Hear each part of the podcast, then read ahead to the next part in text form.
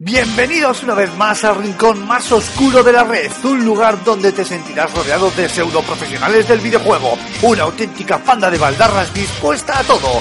Agárrate los machos porque aquí y ahora comienza Level Up.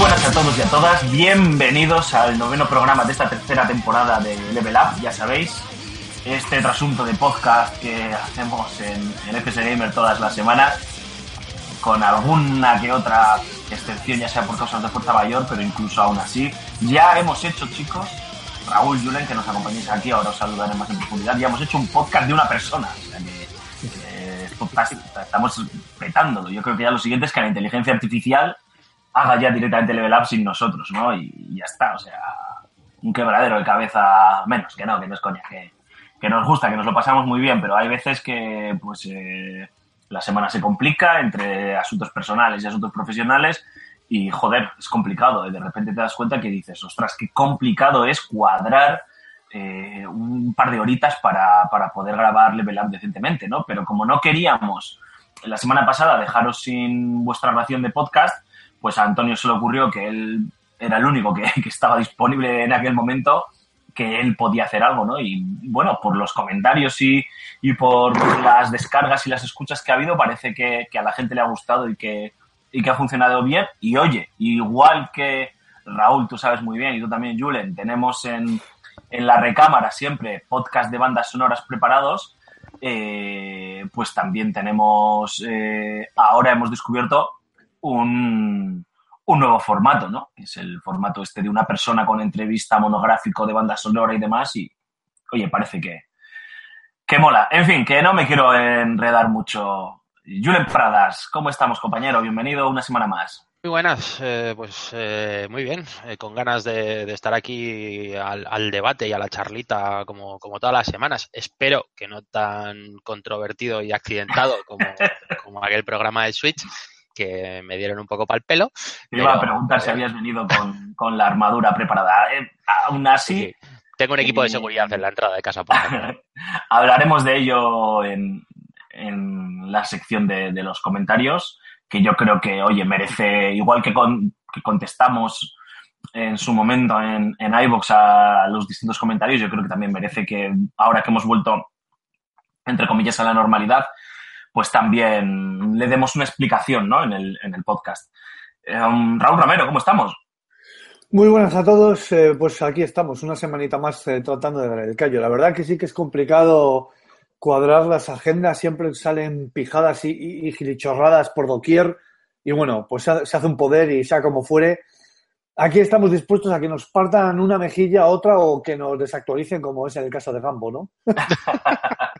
No, lo que estamos aquí es para pasar un buen rato y a hablar de videojuegos y, ya está, que es lo importante, ¿no? Eh, esta, esta semana, bueno, pues lo que es la actualidad videojueguil, pues tampoco es que, es que haya sido muy jugosa, eh, evidentemente sin, sin dejar de lado el lanzamiento de un videojuego como Mass Effect Andromeda, obviamente, ¿no? Que estamos hablando de uno de los títulos más esperados de- del año, que comentaremos en próximos programas con, con calma, ya sabéis, es el típico juego que hay que meterle horas y que hay que degustarlo y disfrutarlo y, y no nos gusta hablar de las cosas así sin ton ni son, eh, aunque parezca lo contrario a veces. Y, y- y sí que vamos a, a hablar en la sección de a qué estamos jugando, chicos, eh, de Ghost Recon Wildlands, que tú, Julen, has podido probar bastante profundidad con Aymar y en cooperativo y yo creo que, que es otro de los grandes lanzamientos. Este mes de marzo ha sido curioso, ¿no? Porque es que, joder, entre el Switch, Mass Effect, Wildlands, Nier, entre medias y tal, joder, es como, hostia, cuántos juegos, ¿no? Nunca había habido tanto AAA seguido, ¿no? Y con un lanzamiento de consola, o yo no recuerdo, ¿no? Entonces, pues para que la gente viese que no nos hemos olvidado de él, que, lo hemos estado jugando y que Julen va a venir preparado para, oye, levantar controversia o no, quién sabe, ponte a- Sí, ve- vete tú a saber. Oye, que se me ha olvidado preguntaros eh, a ti y a Raúl si os ha rayado la pantalla esta semana. Mm, Pues mira, yo te puedo, te puedo decir que he hecho pruebas mil y efectivamente la tengo hiperrayada. Es más, me ha salido un pentagrama de tanto meterla y sacarla. No sé cómo lo he hecho, pero ha salido un pentagrama, tío. O sea, no, no sé. Luego, luego comentamos, luego comentamos tú, Yule, no empieces calentando al personal, que luego, que luego ya sabes lo que pasa, tío. No, no, era coña, era coña. Eh, empezamos con, bueno, avisamos que a lo largo del programa se nos unirá Marc Fernández Cormac, que ya sabéis que es el yogurín del programa y lo tenemos estudiando y, y es lo que tiene, ¿no? Compaginar la vida universitaria con el podcast. Así que en cualquier momento a lo mejor lo escucháis y eso es que, que, ya, que ya ha llegado. Em, si os parece, chicos, comenzamos con, los repaso, con el repaso de la actualidad de esta semana eh, y lo hacemos con una noticia que, joder, yo creo que, que no sé lo que os parece a vosotros. Eh, no es una gran sorpresa, porque yo creo que nadie daba por descartada esta noticia, pero aún así, pues siempre está bien, ¿no? Eh, que alguien lo reafirme, ¿no? Y es que CD Projekt ha, ha comentado, eh, bueno, concretamente el CEO de la empresa, es decir, que no lo ha dicho ningún matado, ¿no? Lo ha dicho el, máximo responsable de la compañía, ha dicho que no se olvidan de The Witcher, que no sería justo para los fans, que, que, joder, que es un universo muy rico y que ellos tienen todavía muchas ideas mm, que desarrollar y que sí que es cierto que están trabajando en Cyberpunk 2077, que a priori debería ver la luz eh, el año que viene o en 2019. Eh, Por un momento he pensado que iba a ser en 2077, cuando iba. Hostia, estaría muy bien. espero, espero que no, espero que no. Y, y aún así ha dicho que después, pues que sí que es bastante probable que si no lo hacen en paralelo, cuando ya esté el, el desarrollo de Cyberpunk ya casi casi terminado, pues eh, exploren, ¿no? La vía de un, quién sabe, hipotético de Witcher 4, si no alguna especie de precuela, reboot o cosa rara, ¿no? Y decía, y ya os dejo, que es una noticia que a mí no me ha sorprendido, aunque sí que es cierto que eh, no sé si lo comentamos en algún momento, o bueno, también vosotros lo habéis escuchado, eh, que, parecía como que The Witcher 3 era el cierre, ¿no? De la historia de, de The Witcher, de, de, de Geralt de Rivia, y como que parecía como, como que CD Projekt daba ya el proyecto, pues oye, finiquitado, enterrado y ya está, ¿no? Y era como un, no, no sé si llegó a ser una noticia, pero sí un rumor que se escuchó mucho. Pero yo sí que en mi foro interno pensaba, joder, macho, con lo bien que les ha salido de Witcher 3 y, y la de copias que han vendido, los premios que han ganado y demás, joder, vas a deshacerte de una franquicia tan querida tan fácilmente. Y a mí, esta noticia me ha molado, tío. Rulo, ¿qué opinas? Que sé que tú la has gozado con Gerald de Rivia. Pues que no me extraña en absoluto, porque son 10 millones de copias de The Witcher 3, que no es moco de pavo, por un lado. Ostras, no sabía el dato, tío. Y, segundo, es CD Projekt. O sea, si hay una compañía que mima mucho al consumidor y al usuario de a pie, ese es- eso es un CD Projekt.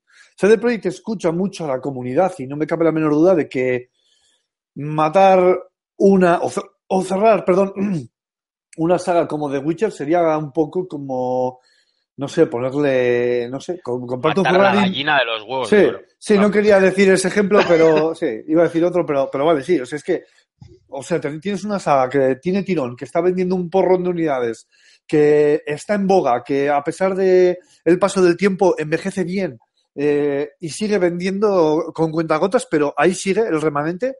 No, no, tienes un montón de spin-offs por hacer, es que ya no solo centrarte en Geralt, ¿sabes? Entonces, claro, claro, entonces es que ahí tienes mucho lore por explorar y un mundo con un pedazo de, de- de historia muy rica por detrás que, que puede sostener la saga y que seguramente estoy convencido, aún fíjate, 95% de que van a sacar un, un The Witcher 4 una vez hayan concluido con este Cyberpunk o vete a saber, igual están empezando ya a hacerlo. Además lo ha dicho el CEO, ¿sabes? Que no es cualquier persona. Sí, sí, sí. Y eso además de que, joder, se ha demostrado que, que han sabido darle vida durante estos, estos años a, al, juego, porque si no, o sea, recordemos que en mayo, el 19 o el 20 de mayo aproximadamente, va a cumplir dos años del lanzamiento, se va a cumplir dos años del lanzamiento de, de Witcher, que es cierto que dos años no es mucho tiempo, pero en esta industria del videojuego hay veces que dos años eh, son dos décadas prácticamente, ¿no? Y, y más aún, pues con un mes de marzo como el que hemos comentado al inicio del programa de este año 2017, que, que ha encadenado una cantidad de lanzamientos entre sobresalientes y notables espectaculares y al final, pues bueno, pues es mucho tiempo, ¿no? Dos años. Y CD Projekt, eh, yo sé que tú, Raúl, a las expansiones les, les, O sea, ya no te digo al juego que le has metido cientos de horas, al juego principal, sino a las expansiones que han ido saliendo regularmente, eh, muy buenas, por cierto, les has, las has explotado, ¿no? O sea, que CD Projekt ha demostrado ahí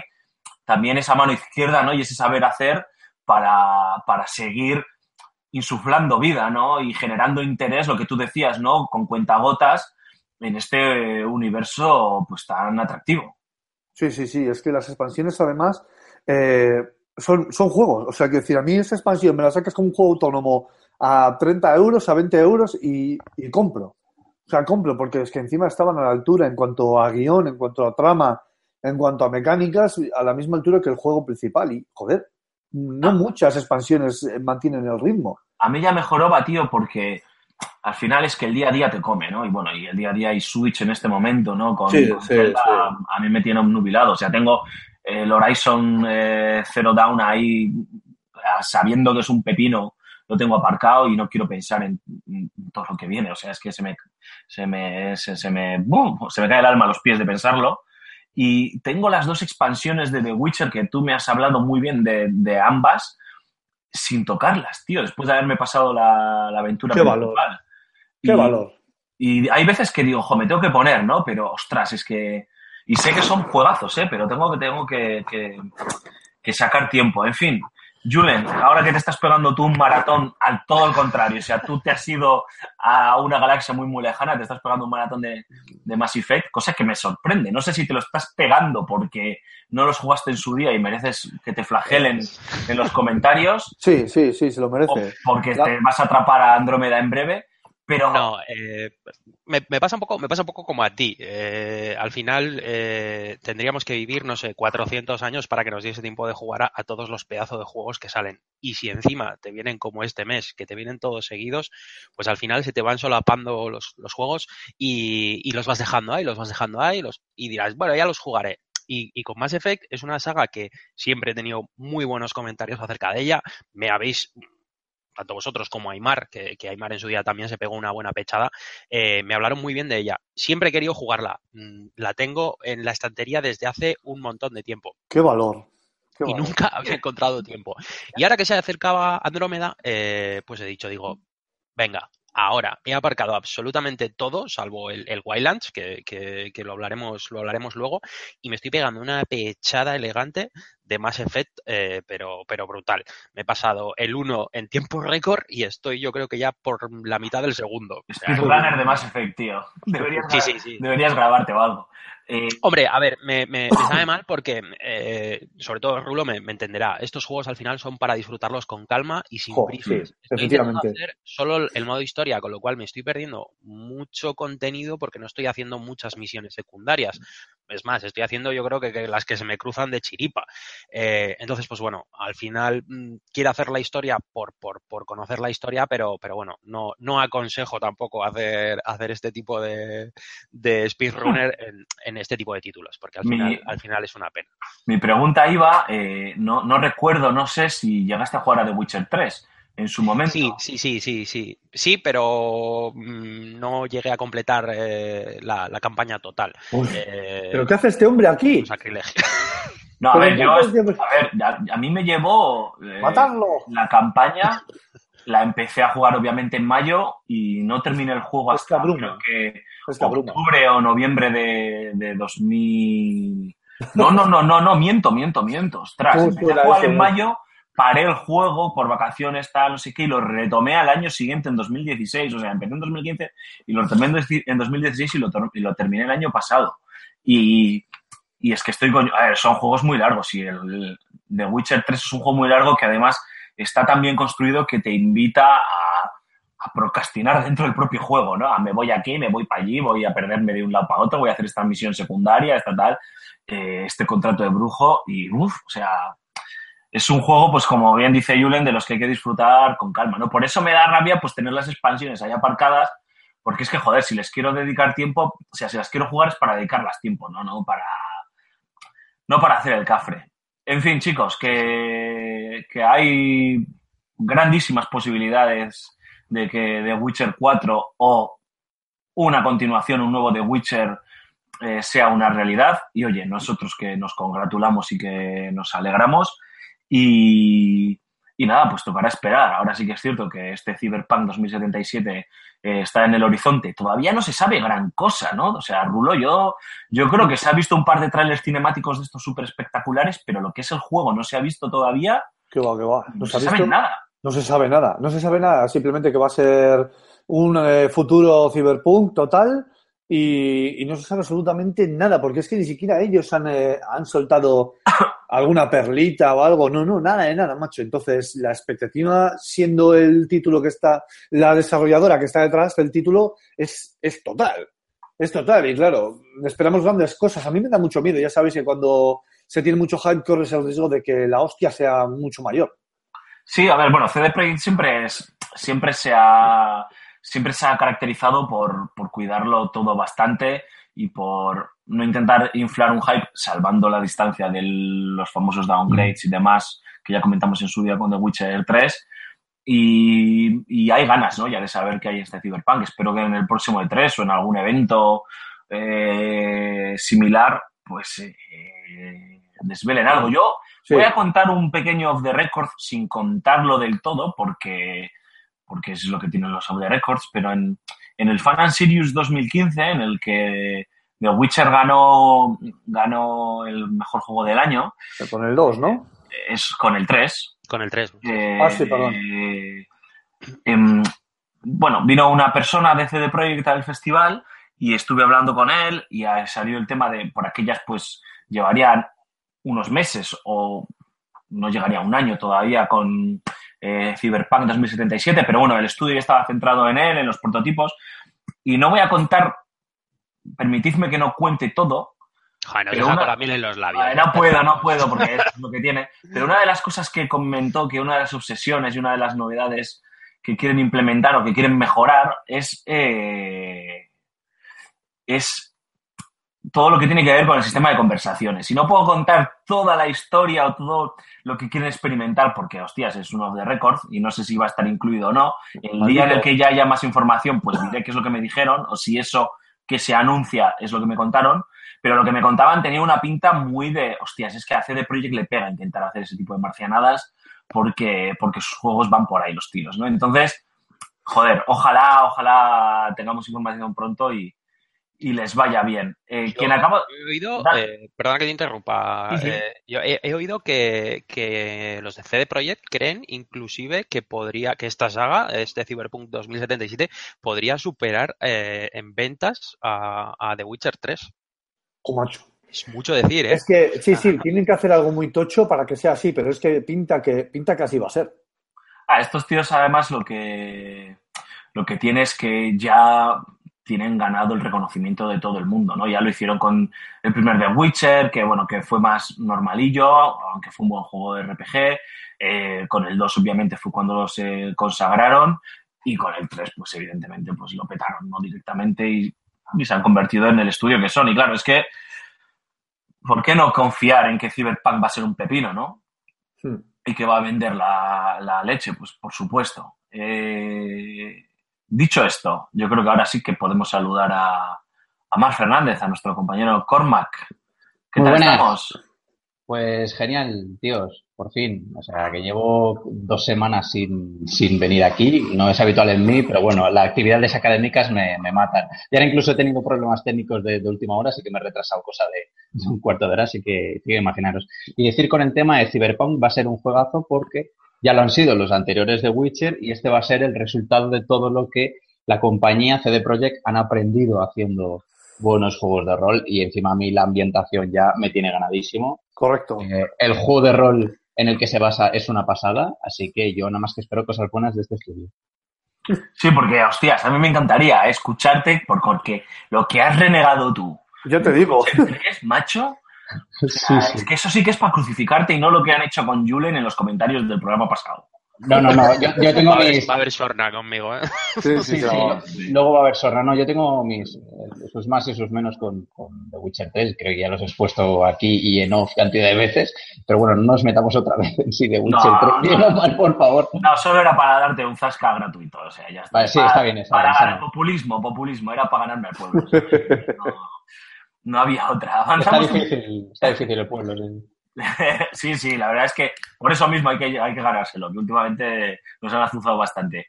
Eh, otra de las noticias de esta semana, y ostras, esta, joder, sinceramente a mí me huele un poco mal, es el anuncio de Sonic Force. Eh, Bueno, ya hablamos. eh, Bueno, termina, termina la noticia, no te quiero cortar, vale. Mm, bueno, eh, simplemente que, que en la SXSW de, de Texas, que se celebró la semana pasada, ya se presentó definitivamente la fecha de lanzamiento del juego para, para este 2017 eh, y se vio pues el primer gameplay del juego en eh, completamente centrado en, en Sonic, es decir, este, en, esta nueva iteración sí que nos tenemos que olvidar de Knuckles, de Tails, de Amy, de Shadow, de, de la ardilla aquella que no me acuerdo cómo se llamaba, es decir, sol- solo Sonic. Ray, eso es, eh, solo Sonic.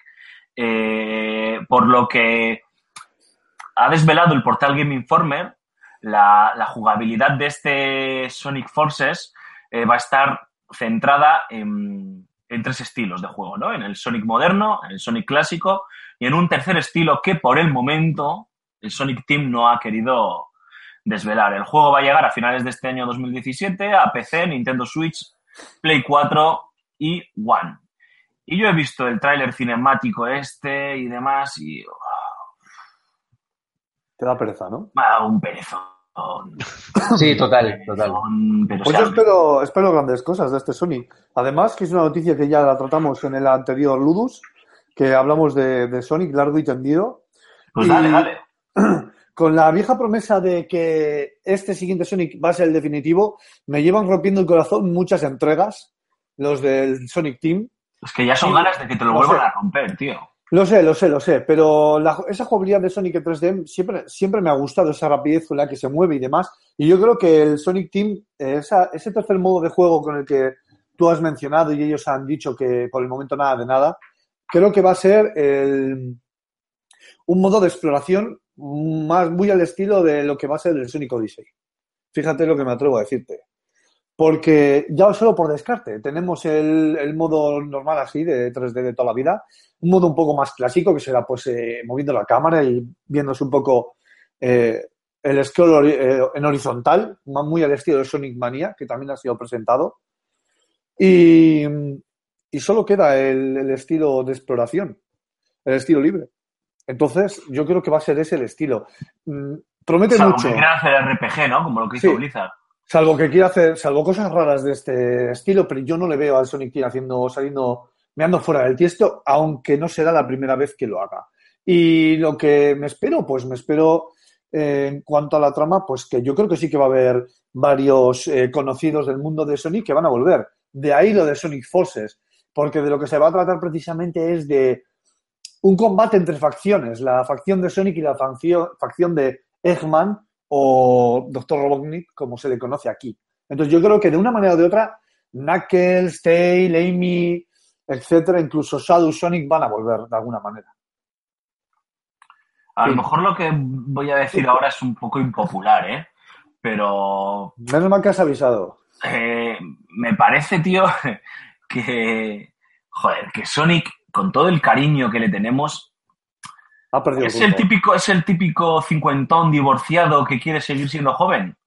Sí, es- bien joven, sí, efectivamente. No, en serio, o sea, que el Que tío sí, se ha que sí. divorciado, que es un cincuentón, que se ha apuntado ahora al gimnasio, se ha comprado una moto y se va al Berns a las mil, a la por las, ropa, a ¿no? por las mil, sí. Sí, sí, que tienes, es, ¿no? toda, tienes toda razón, Y, macho. y- toda y tú lo, y tú le ves y, y te lo encuentras tomando unas copas y dices, ojo, macho, tío, o sea, a ver, que tendrías que estar en un museo, ¿sabes? Coño, No- pues no entonces, Mario, aquí. ¿Qué es Mario? Ya, no, pero, Pero, Mario, pero o sea, Mario se reinventa, Raúl. o sea, lo que ya hace- lo sé, lo sé, pero- no, déjame terminar. No, no, luego me das. Luego me llamas impopular y lo que tú quieras. Yo termino. Entonces, me da la sensación de que Sonic en ningún momento ha sabido hacer esa transición que Mario ha sabido hacer perfectamente cuando vimos aquel Mario 64, tío. O sea, Mario supo perfectamente adaptarse a las 3D de una forma completamente natural y orgánica, porque es que el puto juego estaba concebido igual que el Ocarina of Time, igual que Zelda, concebido para las 3D, tío. O sea, no hay otra. Y Sonic, en cambio, por su idiosincrasia, no, no está concebido para el 3D.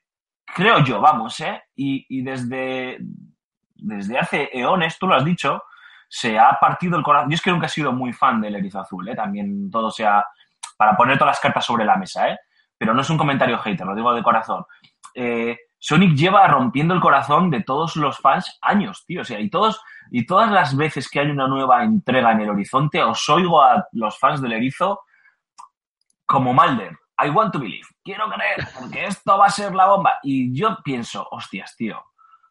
Le queremos mucho a Sonic, pero, joder, ¿por qué ya no dejamos de, de torturarle, ¿no? Y de torturar a la gente. O, tío, o, o, o con, como, pues como han hecho, ¿no? Con otros crossovers de otra forma y ya está, ¿sabes? O planteate que, que los juegos tienen que ser de otra manera, ¿no? Creo yo, ¿eh? Creo yo. Sí, Fran, yo estoy totalmente de acuerdo, pero es que eh, eh, la cosa está en que cuesta tanto matar a matar a un personaje. O sea, es, es que mm, lo que tú dices, lleva ya desde época de generación PlayStation 2 que, nada más que saca bazofia tras bazofia, salvando, salvo con todas las excepciones. Y es un videojuego que en su manera 3D siempre ha sido una especie de 2D, pero metiéndolo en una, la tercera dimensión porque, por- porque sí, pero sin saber realmente cómo, cómo explotarla del todo. Realmente cuesta tanto a la industria del videojuego matar a un, a un personaje. Pero si no tienes que matarlo, tío, déjalo en el olvido y ya está. A No, veces joder, es mejor si es que, tener el, el buen recuerdo que quedaba de, de él, no seguir defendiendo. Pero no, es no que lo yo, yo creo que no hay que matarlo tampoco, efectivamente. Yo creo que simplemente es un problema de reciclaje. Como bien ha comentado Alfonso antes, yo creo que simplemente no ha sabido adaptarse a, a los nuevos tiempos, no ha sabido hacer la transición y, y que tiene y que Sonic tiene un problema muy gordo y se llama Mario y ya está. Y si se enfocaría en los juegos de Sonic en 3D de otra manera, sin darle tanta importancia quizás a la velocidad, o sea, dándole la, la importancia justa y en determinadas fases, pues igual tendríamos un juego un poco más redondo, pero, pero de esta manera yo creo que se están enrocando y que al final siempre tenemos lo mismo mm, con, con otro nombre, que es, Es que qué lo manía- que decía antes. Es que qué manía tienen las, las compañías japonesas de aferrarse al mismo símbolo de hace 30 años, cuando mira, por ejemplo, lo que hace a lo mejor eh, eh, Naughty Dog con eh, las últimas entregas de, bueno, de- se despidió de Crash Bandicoot y las últimas entregas de, de este eran una ponzoña. Pues ya está, pues ya no, no, no, no, sacamos más. Y es que tampoco hay que sacar lo- los juegos de- de- del mismo, del mismo tío una y otra vez, porque a fin de cuentas eh, te estás, eh, partes de unas premisas y, y, y quedas limitado en ciertas funciones. Con Mario se pueden hacer muchísimas cosas, porque con Mario al fin de cuentas lo único que hace es saltar encima de, de- de enemigos y eso lo puedes, eh, lo puedes extrapolar a cantidad de, de- de- de- de diferentes tipos de, de videojuegos, pero con, Oye, oye, con que Sony Mario- cuenta con unos elementos que eh, Que en el- Mario es fontanero, ¿eh? Vamos a ver. ¿Sonic qué es? Un erizo azul, tío. Es que no hay más. Es así, es así, tío. Es así. O sea, no hay más. Yo, la verdad que yo creo que Sonic da mucho juego. El problema es que se enrocan en- siempre en la misma historia. Y creo que da muchísimo juego y que se puede hacer, pero, pero auténticos jugazos con él. Simplemente, joder, no sé por qué se están dando de cabezazos con la misma roca de, título tras título tras título y, y- y no saben reciclarse bien. Bueno, estamos vendiendo la piel del oso antes de cazarlo, pero es que pinta a ello. Yo creo que quizás le den, eh, con este otro sistema, este otro tipo de modo de juego, le den esa vuelta de turca que realmente le hace falta, que es lo que, y hago alusión otra vez al- a las series ochentonas, ¿no? Y, y I Want to Believe, tío. Yo, yo voy a seguir en mi, eh, en mi, como soy, como nunca he sido un ceguero, ni, ni nunca el Sonic me ha entusiasmado, pues también me puedo permitir este tipo de, de marcianadas, ¿no? Que voy a comentar ahora.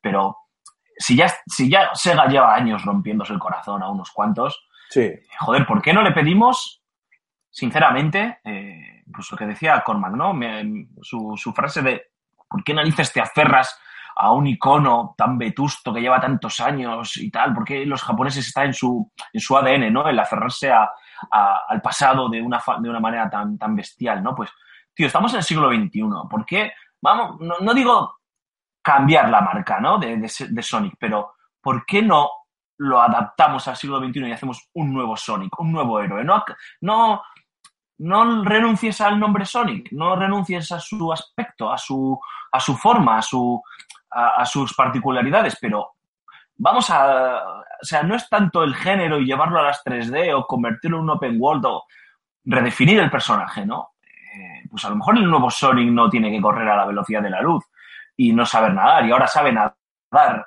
y corre más despacito y salta y hace... No tengo ni idea, ¿sabes? Y es completamente diferente y es el Sonic, pero es otro Sonic, tío. ¿Por qué? Yo creo- Pero, pero eso también es un arma de doble filo, ¿eh? No, eh, que vas a tener a la gente... Vas a tener No, a la ¿qué gente- va? que deje a Mario mm, de lado y que se invente otro héroe. Pero es que, es que Mario, Mario y, y yo creo que Link son las dos eh, contadísimas excepciones de aquellos héroes eh, que eran más monigotes, que no personajes profundos y humanos, eh, que es a lo que te ha atendido ahora la industria, que han sobrevivido a, la purga de, viejos, símbolos y viejas glorias, y son los que realmente se han sabido reinventar y cada vez que sale un nuevo Mario, cada vez que sale un nuevo Zelda, aunque no quieras tocar una Nintendo en tu vida, pues, pues pues miras el juego con, deseo. Pero es que la industria, ya lo comentábamos en, la charla del, Fan and Serious, de, este, este último Fan and Serious, ¿no? Que eh, ahora puede, puede ser que este, este tipo de, de, seres, de, bichejos, de monigotes, que antes eran más eh, famosos, pues haya, haya decaído un poquito el mercado porque ahora lo que se pide son Aloy, se piden Lara Croft, se, pi- se piden Nathan Drake, se piden personajes que sean humanos, que tengan un trasfondo, que realmente estén trabajados porque llegan a llegan muchísimo mejor al, al público. O sea, yo creo que Sonic esto no lo ha superado y por tanto, pues que ahora alcance, vaya a alcanzar al nivel de eh, vaya a alcanzar el nivel de, de Mario o de, yo creo que lo tiene bastante difícil, a no ser que haga una vuelta de tuerca alucinante que realmente llame a las nuevas generaciones, porque a los, a los que sois un poco más viejunos, pasados los 30, que se siguen tocando, Sin que se siguen, insultar, ¿eh? que se siguen, que se siguen tocando cada vez que sale una nueva, una nueva entrega de la Want to Believe, pues a esos ya los tiene, entre comillas, medio ganados y cada vez los va perdiendo. Entonces, o pegan una vuelta de, cuer- de tuerca alucinante y te montan un, un Sonic Odyssey o algo así, o, o yo qué sé, o, tío, mátala, que tampoco pasa, pasa nada. Dejamos de sacar juegos de Sonic, vale, ni lo decimos, simplemente dejamos de, de sacar juegos y ya está, nos vamos a otra cosa. Eso ya lo han hecho más de ¿Cuándo una fue, vez. ¿eh? cuándo fue el último juego de Sonic? ¿Cuándo, cuándo ha sido Buah. el último juego de Sonic? Buah. Que ya Eso lo había fue- hecho. no fue- Es que, ¿No fue es que Sonic ya había dejado, ya había dejado mm, no morir, sino ya había dejado en el olvido a Sonic. Eh, igual es lo, también lo que dice Raúl, estamos matando un poco la, al, al- o sea, estamos matando al juego antes de que salga. Pero bueno, o sea, yo creo que eh, lo, que habíais dicho antes, el, el problema de Sonic es que siempre ha tenido a Mario. Es, es como el símil de, de que a Cristiano Ronaldo lo que le pasa es que tiene a Messi enfrente. Pues yo creo que esto es un poco lo mismo. Sonic siempre ha ido a, a, a rebufo de, de lo que ha hecho Mario. Pero bueno, si verdaderamente eh, el juego no merece, pues, pues chico, haberlo dejado donde estaba, en la memoria de los viejunos, como dices tú, ¿eh, Mark? Los viejóvenes, los viejóvenes cincuentones. Los viejóvenes, exacto, Bueno, viejóvenes, todavía sí. no somos viejóvenes, ¿eh? O sea, eh, pues déjalo ahí, en nuestra memoria, donde, joder, donde recordamos con cariño que había un erizo azul que hacía unos juegazos brutales. Siempre y cuando eh, la propuesta de este nuevo juego, pues, pues bueno, no alcance las expectativas, lógicamente. En fin, chicos, eh, me gustaría saber eh, qué opinan nuestros oyentes, que nos dejen los comentarios en iVoox, en YouTube, bueno, donde quieran, porque pues, al final estamos hablando de, de una de las mascotas más importantes y más relevantes de, de esta industria que nos ha redefinido como jugadores a, a, pues, a prácticamente casi todos los que estamos aquí comentando el podcast y que, y que bueno, pues que es, una pena, ¿no? Ver, ver lo que hay y lo que decía yo, ¿no? Que el Sonic Forces, pues a pesar del optimismo eh, enfermizo algunas veces de Raúl, pues a mí no me huele, no me huele particularmente bien. Eh, y Rulo, no me olvido de ti, no quiero dejar que te me escapes, porque, joder, parece ser que la gente de Capcom, que en su momento dijeron, no, no, ¿cómo, cómo va a ser que Resident Evil 7 eh, acabe en Switch, tal, imposible, tal, pues ahora se han desdicho y eh, al parecer la, la propia compañía está estudiando en estos momentos en sus oficinas japonesas cómo trasladar el Resident Evil Engine a la consola de Nintendo, sobre todo para optimizar por un lado que sea capaz de operar en ese modo de ahorro de, batería y por otro lado también eh, responder pues a los dos modos de, rendimiento, ¿no? Por así decirlo, que tiene la, la consola de Nintendo, ¿no? La parte portátil como la parte de o el modo sobremesa.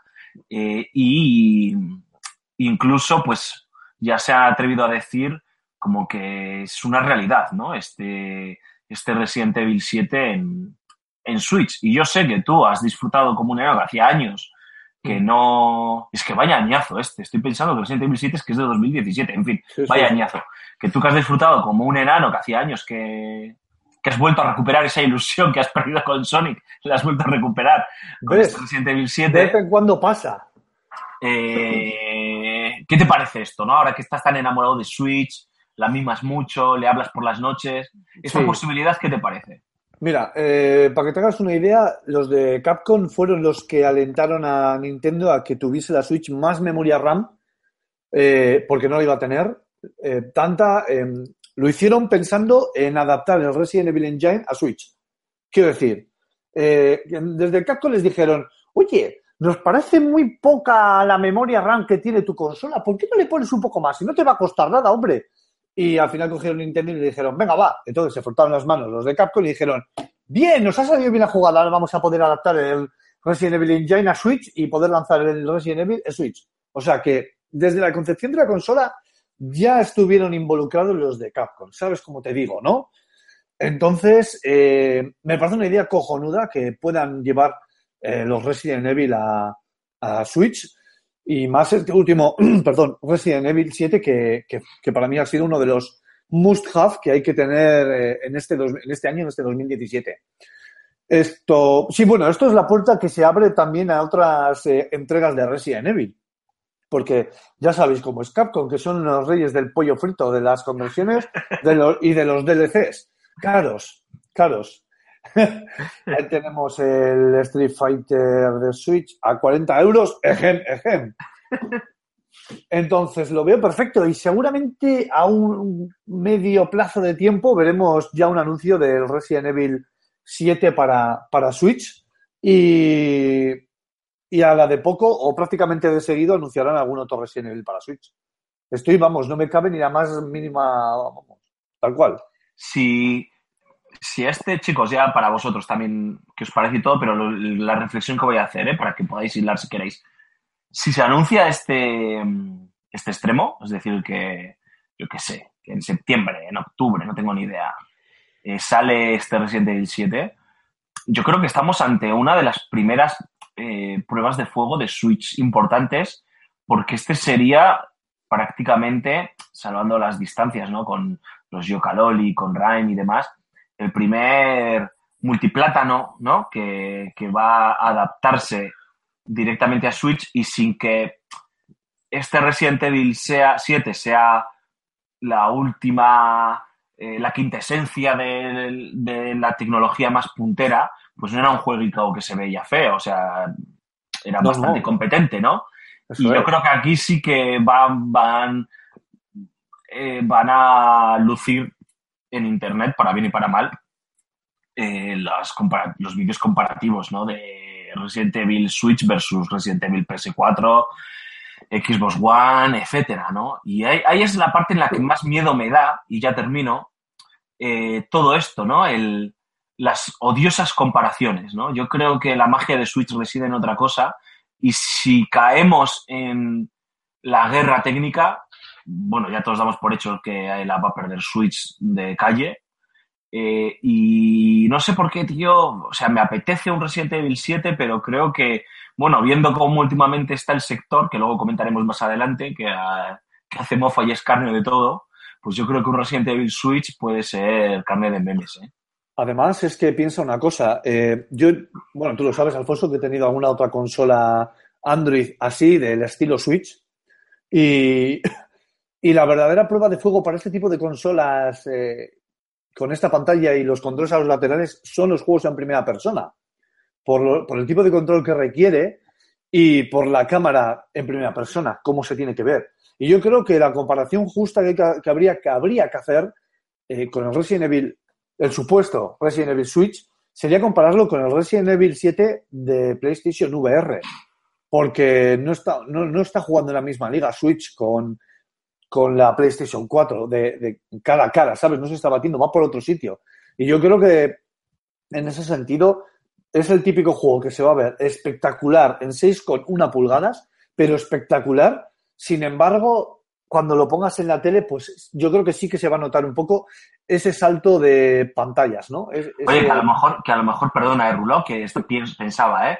Que a lo mejor Capcom no va a hacer un port torticero al uso de cojo y lo traslado directamente, sino que verdaderamente están intentando readaptar este Resident Evil Engine Sí. a las capacidades de, de Switch y, joder, hacen una conversión, ostras, digna, ¿no? Pero a mí me, me, me entra ese, ese, ese miedo, ¿no? De, joder, el primer triple A potente en el que todo el mundo se va a mirar eh, porque es la primera trasladación. A lo mejor hay más ahora en los próximos meses, ¿eh? Pero bueno, en principio, y que pues ya sabemos que, joder, al final no vamos a engañarnos. La parte técnica y visual en este sector es importantísima, ¿no? Por eso se llama videojuegos, ¿no? No sé, chicos, cómo lo veis vosotros. O bueno, ¿qué os parece esta noticia y, y estas reflexiones que hemos lanzado al, al aire? Yo parto de la base de lo que decía Raúl, eh, Capcom es eh, le impera la ley del mínimo esfuerzo, así que que readapte eh, todo el Resident Evil a, a- a un port, eh, bueno, a un port no, o sea, que, que readapte el juego para sacarlo en Switch, vamos. Yo Sí. creo que va a tirar por la calle del medio, va a hacer un apaño y listo. O sea, ojalá me equivoque, ¿eh? Sí, pero bueno, esto, esto junto con lo de, eh, de Elder Scrolls Skyrim, que sí, que todos hemos criticado que, que, que oh, es un juego en el que no te puedes encontrar en ninguna otra plataforma, pero a fin de cuentas es Nintendo eh, llevándose eh, eh, títulos AAA a multiplataforma que antes no se llevaba. Yo creo que para el Nintendero que estaba como un poco en su, en su limbo, ¿no? De, de su Trinidad de con Link, Metroid y, y Mario, ahora puede estar contento porque puede, puede llegar, llegar jugar a esos otros títulos que antes no, no, no podía. Si hacen, mm, evidentemente nosotros, yo creo que todos preferimos que se curren un, un port eh, para que bueno, salga un título de calidad, pero aún así, si surge simplemente un refrito remaster adaptado, pues bueno, te pu- puedes ir a matar a la familia Baker mientras cagas. Tampoco, tampoco Hombre, lo veo eso- algo mal. Y, y Capcom, bueno, Capcom con el tema de reediciones, a, a la mínima, al mínimo esfuerzo en ocasiones, porque en otras que saca un Resident Evil HD eh, Origins que, que lo flipas. Sí, cuando quieren, sí. A, ver, hay una cosa que a mí me, me- me mola bastante de todo el asunto y es lo que tú dices, es- es- más que me mola hace que, que se me humedezcan los calzoncillos de pensarlo, ¿no? Y es que si lo hacen bien, es decir, obviamente todo el mundo entiende que Switch a, nivel técnico es lo que quiero decir, ¿eh? está donde está, ya está, no, no pasa nada, es una realidad, la gente lo acepta y si te encaja bien y no te encaja, pues no pasa nada, no, no tienes por qué comprarte la consola, pero si Capcom con este Resident Evil 7 para Switch demuestra que hacen un buen trabajo de port, que, que encaja, que primero no se come la batería cuando te lo llevas en modo portátil, que se adapta perfectamente a nivel técnico, incluso, y a lo mejor nos sorprenden con alguna mecánica nueva, ¿no? Que utilicen los Joy-Con, yo qué sé, no tengo ni idea.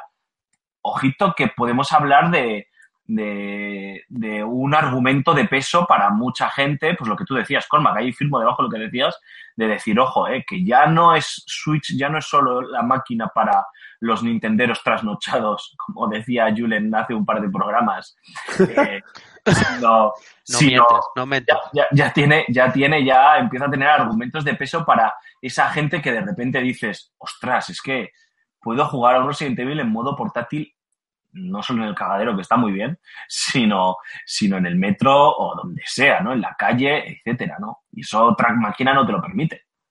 Hoy por hoy. Básicamente, sí. Es que tampoco se le puede pedir más a, a nivel técnico. Es que es una consola de 330 euros, tío. Es que lo que lo hablamos ya hace varios programas. Cómprate un PC de características similares. Ponle, cómprate un PC con, eh, vale, que te cueste 100, 200 euros más para compensar que los, los- la tecnología que se utiliza en consolas es puramente dedicada. Pues, eh, pues a lo mejor ni tiras con Resident Evil, con Resident Evil 7. Es que Ya, ya te digo yo. no lo sé. Sí, sí. O sea, me pa- a mí me parece una buena noticia. Saquen lo que, eso que es lo que saquen. Sí, sí, a mí me parece una notición muy importante y además que es una oportunidad para todos aquellos que no tengan una PlayStation o una Xbox, raro me parece, que no tengan al menos una de ellas, pues puedan jugar a un juego de la talla de Resident Evil y más este Resident Evil 7, que para mí es eh, un juego top de, de- dentro de la saga. O sea, buena noticia. Sí, Bueno, además, sí, Sí, bueno, dale. sí, sí. No, no, no, dale, Cormac, dale. Nada, quería decir que así te aseguras de no matar tan rápido la consola como Claro, de la anterior. Y de la- rentabilizar también más todavía. Básicamente, o sea, es la consola que ahora de momento está, lo está petando y lo está triunfando, al menos aquí en, en- España, lo sabemos todo, han salido las noticias. Eh, manténla viva, tío, se lo merece. Bueno, tocará esperar a este eh, anuncio. Como decíamos, Capcom al principio lo negaba, ahora ya está en el otro extremo. Huele a que vamos a ver un Resident Evil 7 para Switch. En fin, tocará ver si se anunciará en las próximas semanas, si tenemos que esperar a, al E3. Pero bueno, pues en cuanto haya noticia oficial y se empiecen a ver los primeros gameplays y capturas, seguro que volveremos a hablar de, del título de terror de Capcom. Y si os parece, chicos, vamos cerrando esta sección de noticias con, bueno, la noticia cafre de la semana. Creo que hasta nuestros oyentes, si están atentos al día a día de la industria del videojuego, saben a qué nos referimos. Y es que eh, Mass Effect Andrómeda está dando mucho que hablar. Me gustaría que esta noticia sea cajón desastre de... No hemos todavía probado el juego, pero que sea cajón desastre de todo lo que está pasando, entre comillas, pasando, ¿eh? en torno a Mass Effect Andrómeda, pero sí que me gustaría eh, resaltar antes de que nos vayamos por los cerros de Úbeda, pues eh, la noticia cafre y de- descelebrada de la semana y ha sido, como no podía ser de otra manera en este sector de trogloditas en el que nos movemos, eh, que pues el acoso al que ha sometido una parte de, de la comunidad muy vinculada al famoso caso Gamergate a una de las eh, desarrolladoras o responsables de BioWare, además ex empleada ya de Electronic Arts, eh, acusándola de ser la responsable de las polémicas animaciones que, con las que cuenta Mass Effect Andrómeda, ¿no? Eh, ya sabéis que otra de las noticias que, que ha envuelto al título de, de BioWare es pues los diferentes vídeos, memes y de mofa que han ido circulando estos días antes, previos a las publicaciones de los, de los análisis y previos al lanzamiento del juego, porque, como ya sabéis, Electronic Arts eh, con el programa de EA Access, ¿no? Creo que se llama, ¿no, Julen? Eh, Eh, sí, sí, sí, es el, el, el E-Access. Eso es, pues vamos. permite, permite jugar 10 horas al juego y bueno, pues ha habido mucha gente que ya está suscrita a este programa y pudo probar Mass Effect Andrómeda unos días antes de- del lanzamiento y del embargo de los análisis y, y bueno, ya se, se llenó internet de memes, hubo críticas, hubo, bueno, de todo, ¿no? Ya lo vamos a comentar en esta noticia. El tema es que, pues como decía, eh, unos eh, descerebrados, unos trogloditas, porque no tienen otro nombre, por no utilizar palabras más gruesas y, mans- y malsonantes, que estamos en horario infantil, decidieron eh, atacar, insultar a Ali Rose Mary Leost, creo que se llama la chica, eh, perdón por mi mal pronunciación francés o canadiense o lo que sea el nombre, y acosarla, ¿no? Eh, llamándole de todo eh, por redes sociales, incluso llegaron a, a lanzar acusaciones como que, como que llegó a, adquirir el puesto de trabajo que desarrollaba en Electronic Arts eh, debido a que mantuvo relaciones sexuales con sus superiores. Bueno, pues la típica campaña de odio que también nos, nos, nos hace a todos, ¿no? Por ir terminando, eh, en boca de uno de sus vicepresidentes, lanzó un comunicado bastante contundente en el que, bueno, aseguraban que, que ellos eh, escuchan a la comunidad y que siempre agradecen sus opiniones, pero que evidentemente lo que ya tiene que ver con atacar a personas más allá de la implicación que hayan tenido en el proyecto, pues que es inaceptable, ¿no? Eh, chicos, me imagino que en este sentido Sí, eh, sí, todos estamos a una, pero bueno, me gustaría escucharos y también ya si queréis, pues aprovechar para hablar de toda, de todo lo que ha rodeado a Mass Effect en sus días previos al, al lanzamiento. A ver, eh, yo creo que aquí hay dos temas que parece que van juntos, pero yo creo que van separados. Eh, uno es la, eh, este, este es el grave, ¿no? Es este, este problema que, que no solo afecta, que afecta en, nos afecta a todos en, todos los ámbitos de, la vida, por desgracia, a la que eh, pues se ha utilizado esta excusa de las malas animaciones a las que luego BioWare ha saltado diciendo que bueno esta mujer tampoco no era, ni se encargaba ni era responsable de, de ninguna de las maneras, al menos directamente, en la que se ha atacado, se ha acosado a una mujer por, por el hecho de ser mujer, con, insul- con insultos sumamente misóginos, que no hace falta que repasemos aquí, pero bueno, ya, ya, ya los hemos leído Y nos los podemos imaginar. Sí, sí, nos lo, nos lo- nos lo podemos imaginar. Pero bueno, de esta parece ser que, que no nos libramos, ¿no? Que cada vez que, que, que hay un- una excusa o un momento, pues siempre salta el forocochero y oso machista de, de- de turno y, y la tiene que liar parda. Así vamos. Luego está el tema del tema de, de los memes y las críticas por, por, por animación. Yo, por las, por las animaciones y ese tipo de cosas. A ver, yo he visto tanto los memes como vídeos, como he visto gameplays y demás, y luego he leído reviews y críticas, y bueno, no, por desgracia no, no lo he podido probar y dudo que me lo compre. Pero a mí me atrae el título, pero no son precisamente por, por esas animaciones o, o esos bugs, sino hay otros aspectos que, que parece ser que hay eh, una serie de reviews, ¿no? En las que coinciden, pues hacen que a mí no me, no me atraiga, no me atraiga el título de momento. Pero es que el tema de las animaciones y el tema de los bugs, que se eche abajo, abajo un juego, bueno, pues me parece un poco, poco exagerado. Primero porque eh, la escuela de BioWare siempre ha tenido, siempre ha tenido esos fallos. Los momentos más épicos de la saga Mass Effect, eh, en mi cabeza morían debido a que los humanos, a los personajes, los protagonistas más que humanos, parecían a veces robots o parecen autómatas. Las escenas de, de sexo eran lo, lo menos eh, eh, sexuales posibles, sí, sí. Sí, es una cosa como ver a dos muñecos haciéndolo, ¿no? Cuando tú ponías a la Barbie y al Ken, bueno, pues eso. Y, y los bugs, eh, bueno, a ver, es que yo he visto cosas más bestias.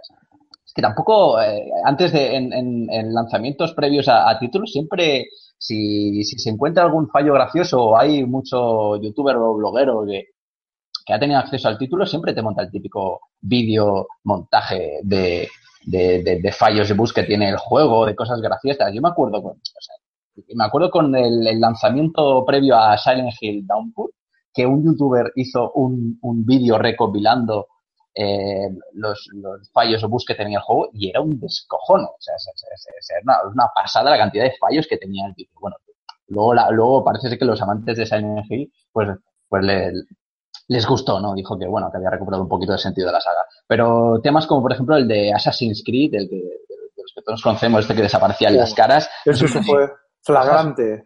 Claro, cosas muy bestias. Lo de Skyrim, el cachondeo con los dragones, que incluso llegaba a ser injugable, pero aún así vendió una burrada, sacaron, el juego sacó dieces por, por doquier, a todos nos encantó, todos tenemos el platino, ese tipo de, de- historias. Pero la verdad es que yo tampoco he visto cosas, cosas así tan bestias en, en, en este Mass Effect Andrómeda, ¿no? Yo no sé si habéis visto cosas muy, muy graves, pero No, a y ver. la, y la Yo gente... supongo, yo supongo que es más por el hecho de que se está comparando con los anteriores. Eh, los anteriores ya tienen sus añitos y estaban muy pulidos en cuanto a cinemáticas. Entonces yo creo que mm, encontrarte con un juego que, que- que se supone que, que es un triple A a día de hoy eh, debería de salir o mucho más pulido o, bueno o con unas animaciones o con un entorno gráfico muchísimo más bestia. Entonces claro, eso tampoco ha jugado a su favor. Mm. Pero pasa no sé si, ahí, ¿eh? sí, pero no sé si eh, eh, estáis de acuerdo conmigo en que, al menos en esta generación, comprarse un juego o incluso una consola eh, el primer día es un poco arriesgado. ¿no? Pero Porque lo ha sido las- siempre. Pero lo ha sido siempre. Siempre ha pasado eso y Sí, no ha pasado sí, nada. Claro, pero ahora con las pedazos de superproducciones en las que eh, si te falla algo, a lo mejor se te cae un juego, como ha pasado, por ejemplo, con Street Fighter V, eh, comprarte un juego de salida con esto del el, el patch del día 1, el patch del día 1 y este tipo de, de- de- de historias, como le ha pasado a No Man's Sky, bueno, pues se está viendo una especie eh, de problemática en la que Pero es que el El- problema es que el juego todavía no ha salido, o sea, que el juego se Claro, puede vender claro. mañana. El problema está en que yo creo que eh, eh, EA Access, por ejemplo, y, y- y quiero enlazarlo con esto, ¿eh? lo, lo iba a haber hecho, lo iba a haber hecho a posteriori. Eh, el servicio que da EA Access, que comentaba antes Alfonso, que, que te da esas 10 horas de acceso previo, os lo, os lo comenté por el, por el WhatsApp. Eh, coño, para los que tenemos esa suscri- suscripción, es brutal porque te permite probar el juego antes de decidir si me lo compro o no me lo compro, como pueda ser mi caso pero, pero es que esto te puede echar por tierra muchísimas ventas, ¿eh? Porque estamos hablando de que el juego todavía no ha salido y es- le están cayendo unos palos increíbles. Pero que no debe ser solo por eso. O sea, es que, a ver. no, es que ahora, no es solo por eso. ¿no? ahora hablo. Ya, ya. No, terminar, terminar, que quiero. Tengo muchísimas cosas que decir No, ya sobre está, suelta, suelta. No, yo, suelta. yo solo quiero añadir una cosa y ya todo para ti, Rulo. Yo, eh, o sea, creo que esto es como todo, ¿no? Es em, para sacar los fallos y para sacar las pegas, eh, es- todos nos apuntamos. Es decir, para señalarte a ti que te has caído, que te has tirado un pedo, yo qué sé, tío, pues, ah, mira, tú has sido tú, tal, no sé qué, jajaja, jujuju, ¿no? Para señalar lo bueno siempre cuesta más, ¿no? Pero eh, lo comentábamos en, en el grupo de WhatsApp que tenemos de, de Level Up. Eh, de hecho, creo que eras tú, Cormac, eh, quien lo dijiste, que es lo sospechoso, entre comillas. ¿eh? Con sospechoso ha sido el poco ruido que ha hecho el Electronic Arts con este Andrómeda durante mucho tiempo. También lo hemos comentado en Level Up, me acaba de venir ahora también esta frase que lo hemos dicho en Level Up, que nos sorprendía, hostias, conociendo a Electronic Arts, que suele ser muy brasas, eh, que, que no, que no que no había dado mucho la turra, ¿no? Con este Mass Effect Andrómeda. Es cierto que en las últimas semanas o el último mes, pues, ostras, claro, cuando ya te queda un mes para el lanzamiento, pues ya vas a fuego, ¿no? Y, y lo das todo, pero previamente como muchísimo silencio, no había gran cosa, hasta hace un mes no salió el primer trai- el tra- eh, un tráiler ya contundente, eh, ¿sabes? Como que se anunció el juego y al de poco ya está a la venta, ¿no? Como que no ha habido, no se han turrado, ¿no? Eh, y eso, pues, pues puede ser sintomático de algo, ¿no? Obviamente. Y luego, y yo ya termino, yo creo que las críticas, los bugs, los memes y demás están ahí, el que quiera los puede ver, ¿no? Pero lo que yo creo que al final refuerza una sensación es que la- las eh, eh, críticas o análisis mixtos, los mixed reviews que dicen los, los anglosajones, en el que tenemos el juego que es que le han dado desde 5 hasta 9, ¿no? La prensa. Eh, que no hay una unanimidad clara al respecto del título, ¿no? Y eso, joder, pues quieras o no, en mi opinión, significa algo, obviamente. Ah, sí, a ver, eh, fuera parte de, bueno, aquí yo creo que habría que juzgar dos, bueno, juzgar, habría que comentar dos cosas. Por un lado, el tema de las animaciones, que a mí me recuerda mucho a las del Heavy Rain, con esas animaciones exageradas, raras, guiños que tenían los protagonistas del Heavy Rain, no sé si te acuerdas, Alfonso, Sí, sobre, sobre todo el tío de la gabardina, ¿no? Que tenía unas animaciones que parecía que le estaba dando ahí, que tenía tiroides o algo, no sé, bueno. Eh, y por otro lado, lo que es el, el, el juego propiamente dicho. O sea, lo que es eh, sus virtudes y sus defectos. El fuera parte de, los, de las animaciones estas raras, porque no dejan de ser animaciones raras, ¿no? No, no es un bug. eh, ¿Sabes? No, no, no, es, no pasa como pasaba en, en el Assassin's Creed, este, el Syndicate, no, el anterior, ¿cómo se llama? El, el, Unity. el Unity. No es como el Assassin's Creed Unity, que de repente te brotaban eh, señoras con un cesto del suelo o que se le veían todos los No, a ver, músculos. hay cosas muy locas, ¿eh? Que yo he visto Sí. cosas muy locas en este. Es- en los memes, ¿eh? Hay, por en NeoGAF hay como 20 páginas o 30 páginas de memes. Sí, a ver, yo, yo me he estado, pues es que es eso, me he estado, me he estado documentando de un- con un porrón de análisis, un porrón de historias, y lo que sí que es un denominador común es, por ejemplo, cosillas sueltas, flecos que igual no han sabido pulir por falta de tiempo o que no han sabido darle la vuelta de tuerca que se cabría esperar de una saga como Mass Effect, como por ejemplo eh, el, propio jetpack del protagonista, que funciona perfectamente eh, cuando estás combatiendo en un entorno abierto, pero cuando te metes en un sitio cerrado, pues no funciona para nada bien, es más, obstaculiza. O, por ejemplo, el tema de las... ¿Y quién utiliza un jetpack en un entorno cerrado? A ver, o sea, pero... No, no, pero es Claro, que, tío, claro, pero ese no es el problema. Claro, yo pensé lo mismo, pero no, ese no es el problema. Eh, si los desarrolladores hubieran pensado eso, hubieran hecho unos eh, escenarios bastante más inteligentes en los que las coberturas hubieran Claro. incitado al jugador a moverte y no es así. Dentro del juego no es así. O sea, tú te quedas más al más puro estilo de Order, detrás de un mismo sitio, todo el rato, eh, disparando y que te disparen y hasta que no se mueran todos no, no sigues avanzando. Esa mecánica al final es aburrida. Si tienes un jetpack, coño, y no estás y no lo implementas eh, bien en un entorno cerrado, coño, hazme eh, diferentes coberturas o hazme diferentes mecánicas para que el jugador eh, sea incentivado a que se tenga que mover entre ellas o a que le rodee, no sé cómo explicarlo, pero no lo hagas de esta manera, da la sensación de que lo han hecho muy rápido. No, Y yo... luego- di- dime, Rulo. No, no, no, y ya pa- sin más, para terminar, otra cosilla que he leído y también, yo, ojo, eh, estoy diciendo de un, no sé, igual me habré leído seis o siete análisis y entre ellos, todos ellos coincidían en esto que estoy diciendo, por eso lo saco aquí, eh, que conste. Eh, el tema de la exploración. Cuando en Mass Effect 1, si os acordáis, cuando íbamos a un planeta y, y no Sí. lo podíamos explorar, nosotros planeábamos, eso es, y nos daba por recursos, ¿no? En este Mass Effect te debes pasar como media parte viajando, llegas a algún tipo de planeta, lo escaneas y no te da nada, ni siquiera se puede explorar. Y las exploraciones, da la sensación de que muchas de ellas, eh, por lo que he leído, están muy bien resueltas y los escenarios están muy cuidados y muy detallados y en otras son totalmente áridos. Que claro que tiene su lógica, joder, la variedad de los planetas es precisamente esto, ¿no? En que unos tengan una Sí, cosa y otros Eso es lo que tiene. es lo que tiene, pero digamos que hay un patrón. Entonces, ahí está otra vez, yo creo, la falta de tiempo. Esto Ajá. ha sido lo que yo he visto. Yo, yo también, yo, yo pienso, y lo hemos comentado alguna otra vez, que a este Mass Effect le falta tiempo y que sale antes de, pues obviamente antes de tiempo, valga la redundancia, ¿no? Yo, eh, como no hemos podido todavía probar el juego y no nos gusta mucho tampoco hablar de, de oídas, aunque hemos leído, no estamos haciendo un análisis, ni mucho menos, estamos comentando lo que se cuenta y lo que ha dicho la prensa. Sí que, por ejemplo, sí que me gustaría, hasta que podamos hablar nosotros en Level Up o escribir en FS Gamer eh, del título, sí que me gustaría por ejemplo, remitir a la gente al análisis de Eurogamer.es, porque como tú, Raúl, yo pues eh, he estado leyendo varios análisis en castellano, varios análisis en inglés, y yo creo que el de Eurogamer.es es el que me pareció que, que o rehuía del punto fanboy, del que soy un fanboy de la franquicia y entonces me va a gustar, porque si hay algo que, hay algo que todos los análisis también coinciden, Rulo, y es que si eres fan de la saga, raro es que el juego no te vaya a gustar. Eso estaba claro, ¿no? Entonces, eh, eh, me parece el más equilibrado, ¿no? El, el que no es un fanboy al 100% y el que no está por el haterismo, ¿no? Porque he leído algún que otro análisis que daba vergüenza ajena, ¿no? En la- las ganas de hacer sangre, ¿no? Y este análisis empieza con un eh, sabor agridulce o agrio, por así decirlo, y termina sacándote una sonrisa, ¿no? Y es un análisis agridulce en ese sentido, pero bastante equilibrado.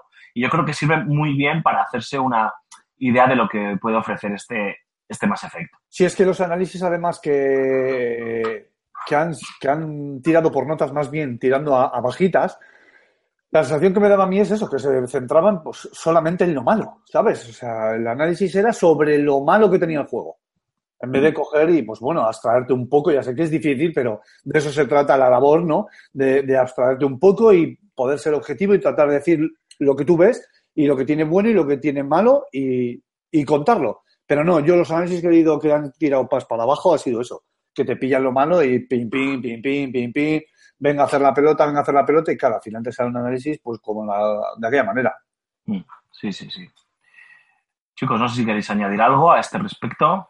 No, yo, por ejemplo, lo que lo mismo subrayo lo que ha dicho Raúl. Yo sé ya todo lo, lo malo que tiene, yo sé ya mis motivos por los cuales pues no, no, no, no me lo voy a, comprar de momento. Lo, lo que tú habías dicho antes, Alfonso, esto no, no es un análisis ni nada, ninguno lo hemos probado, esto es simplemente dar un poco los motivos por los cuales no nos lo vamos a comprar o sí, depende de, ya de, de cada uno. Pero sí que es verdad que las, lo bueno del título, eh, las características positivas, ¿no?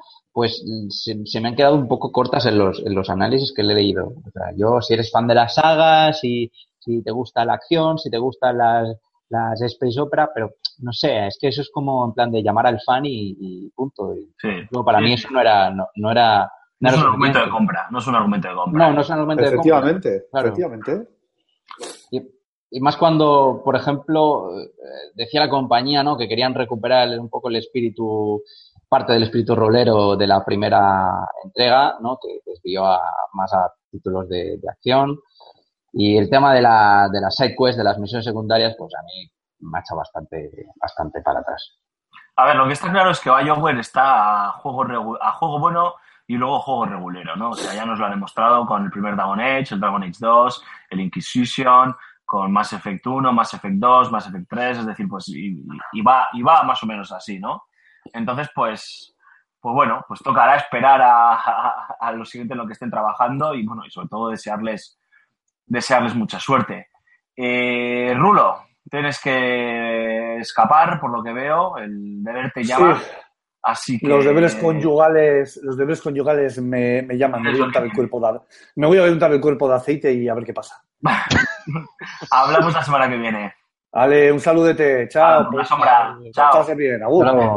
Agur. Eh, mm, Julen, ahora es tu Cuéntame. momento, mucho. Es tu momento. Ahora sí que sí toca hablar de Ghost Recon Wildlands, un título que, como decíamos en, en la introducción del programa, pues puede haber pasado un poquito, aunque las ventas están bastante están siendo bastante positivas, el Reino Unido eh, sigue encabezando el listado de los juegos más vendidos, pero bueno, como que ha podido pasar un poco más desapercibido estos, eh, estos días, pues con el lanzamiento de Switch por un lado, con todo lo que ha conllevado, con este Andrómeda, con Nier, bueno, con, con todo el rollo que ha habido de por medio. Y no me gustaría desperdiciar la oportunidad de hablar del título de, de la franquicia de Ubisoft porque, porque, bueno, creo que tú lo has estado disfrutando bastante, además jugando en cooperativo con Aymar y, hay mucho que contar. Eh, sí, sí, sí, sin, sin duda. Eh, como tú bien dices, es un juego que ha pasado bastante desapercibido. Eh, volvemos a incidir otra vez. Este mes de marzo ha sido el mes de los, de los mega lanzamientos y, y sí que ha pasado un poco desapercibido. Como tú decías, en Reino Unido eh, ocupa, est- está en los primeros puestos. Debe ser que allí todavía no ha llegado la Nintendo Switch. Eh, entonces, pues bueno, eh, allí le están dando muy duro. Eh, a ver, es un es eh, el segundo videojuego más vendido de, por detrás de, Division. Eh, y bueno, como tú decías, le hemos estado dando a Aymar y yo más al cooperativo por el hecho de que, bueno, eh, es, es más sencillo de jugar que jugar con la inteligencia artificial. Eh, poniéndonos en tesitura, es un es un un grupo de, acción, eh, de, sigilo y, cooperación. Eh, nos, somos un- una escuadra táctica encargada de desplegarnos en, en Bolivia, un, narcoestado, eh, para, bueno, por medio de, de misiones de, de trama histori de, en la historia, de, de desbloquear eh, pues, pues toda una estructura eh, piramidal de todo un, un conglomerado eh, del narcotráfico. Eh, la historia es bastante larga, eh, es, un mapa muy, muy extenso. Por lo que he leído, debe ser el triple de, de- de grande que, el mapa de GTA V. Y bueno, pues por, mediación de- dentro de Bolivia, de todos los estados, iremos haciendo misiones de historia que nos llevarán a enfrentarnos con, pues, con un jefe narco de esa zona para desmantelarlo y eh, ir eh, destruyendo ese, ese conglomerado de, de- del narcotráfico que, que hay. Eh, a ver, ha tenido mucho éxito, mm, primero por, porque, bueno, eh, la serie de Netflix Narcos, eh, pues eh, también ha ayudado lo suyo. Al final Sí. está como muy de moda todo, el- todo el tema de, de narcos. Eh, y bueno, y yo creo que también un poco esa, esa polémica que, que hubo con, con la petición del gobierno boliviano a, a Francia de que, bueno, de que no estaban muy contentos con cómo se mostraba Bolivia en, en el resultado del juego, pues bueno, al final ha hecho que, que las ventas, pues bueno, hayan, hayan ido muy bien. Eh, en cuanto al juego, pues, pues tenemos, como os decía, ese, ese modo historia eh, en el que vamos, vamos a ir eh, desbloqueando armamentos, mm, diferentes tipos de armamento, diferentes tipos de, de habilidades para, para, las armas y para nosotros mismos, eh, vamos a poder jugarlo de, de manera eh, de manera individual o de manera cooperativa, como, como ha, sido, ha sido nuestro caso. Siempre vamos a jugar en modo escuadra, aunque juguemos solos. Eh, somos una escuadra de cuatro miembros, nosotros evidentemente seremos uno. Si jugamos en cooperativo, jugaremos con esos miembros de, de la escuadra que, que, se manejan por la IA, lo, el puesto lo ocuparán los, los compañeros. Eh, sí es cierto, y, y, y aquí he de, resaltar que, que, la inteligencia artificial cuando jugamos solos mm. es un poco justita. un poco drama, ¿no? Sí, sí, sí, sí, sí, porque al final les puedes guiar eh, mandando, o sea, eh, mediante comandos puedes, puedes hacerles que ataquen, que se replieguen, mm, que formen junto a ti, pero al final, eh, si estás preocupado de asaltar una base con un montón de narcotraficantes y tienes que ir preocupado de darles eh, instrucciones a tu escuadra, además mediante una combinación de botones un poco enrevesada, pues bueno, eh, se hace, se hace un poco pesado. Eh, cierto es que jugando en cooperativo, hemos, hemos jugado tanto como con Aymar como con un amigo en común, eh, el juego gana muchísimos enteros. Eh, nos lo hemos pasado, la verdad, que, que, que muy bien, súper divertido. Y bueno, pues de esta manera hemos, hemos avanzado bastante más que, que jugando individual. Tengo varias preguntas, tío. Pregunta, pregunta. Para, para ir intercalando, ¿eh? O sea, como tú veas, ¿eh? eh una, eh, me imagino que hay un modo historia, obviamente, ¿no? Eh, está Eso, claro, ya nos lo has contado. Pero el juego, por lo que he visto, los gameplays, lo que viene el E3 y demás, tiene eh, mucha pinta de sandbox, ¿no? De mundo abierto. Es, es total. Eh, o sea... tú, tú, puedes em, elegir eh, el orden de las cosas, es decir, ¿qué, qué, misión quieres afrontar o a dónde quieres ir, qué quieres hacer. Sí, sí, o, sí. sí. O en cierta medida está constreñido a, no, la libertad es absoluta. En cada territorio, por así decirlo, eh, tenemos como unas seis misiones de historia, ¿vale? Eh, que podremos hacer eh, en el orden que queramos. De hecho, esas misiones de historia las vas a ir medio desbloqueando a medida que vas descubriendo el mapa. De tal manera que incluso puedes avanzar, como os decía, esas seis misiones nos van a dar el resultado de, de, de derrotar a, un, a, uno de los lugartenientes de, de la zona. Eh, podemos hacer tres misiones e irnos a otro, a otro estado a empezar con, con otra cadena de misiones. O sea que, que, en ese sentido hay una libertad absoluta, de, de tal sí. manera que puedes pasártelo en el orden que quieras. Sí. Más cositas. Eh, bueno, o sea, luego me imagino que la personalización de, de no, sobre todo el rol ¿no? que, que, es, que tiene cada miembro en la escuadra también es importante, ¿no? No está tampoco muy definido, o sea, al final no es como... como o sea, tú no eres un médico, un Eso, ingeniero... Sí, no, no, no, hay, no, no. Eh, tenemos un abanico de, de armas, eh, desde escopetas eh, hasta fusiles de asalto, subfusiles, rifles de francotirador, ametralladoras. Eh, no hay un árbol eh, que nos designe un, pues como tú dices, uno es soldado, otro es médico, otro es ingeniero. Aquí no. Aquí al final tú puedes ser cualquiera de ellos eh, en base a la personalización que tú hagas en la caja de armas típica donde tú elijas tu, tu, propio arsenal y luego evidentemente pues si juegas con amigos mediante por comunicación por voz pues pues la manera de atajar o la manera de, de asaltar un, un fuerte o la manera de completar la, la misión, pues, pues te va a dar una composición más de estrategia o, o, o más eh, ordenada. Pero nada que digas, yo tengo una serie de ventajas mayores por el hecho de tener una clase u otra. Aquí no hay, no hay, no hay esa, esa rama establecida, vamos.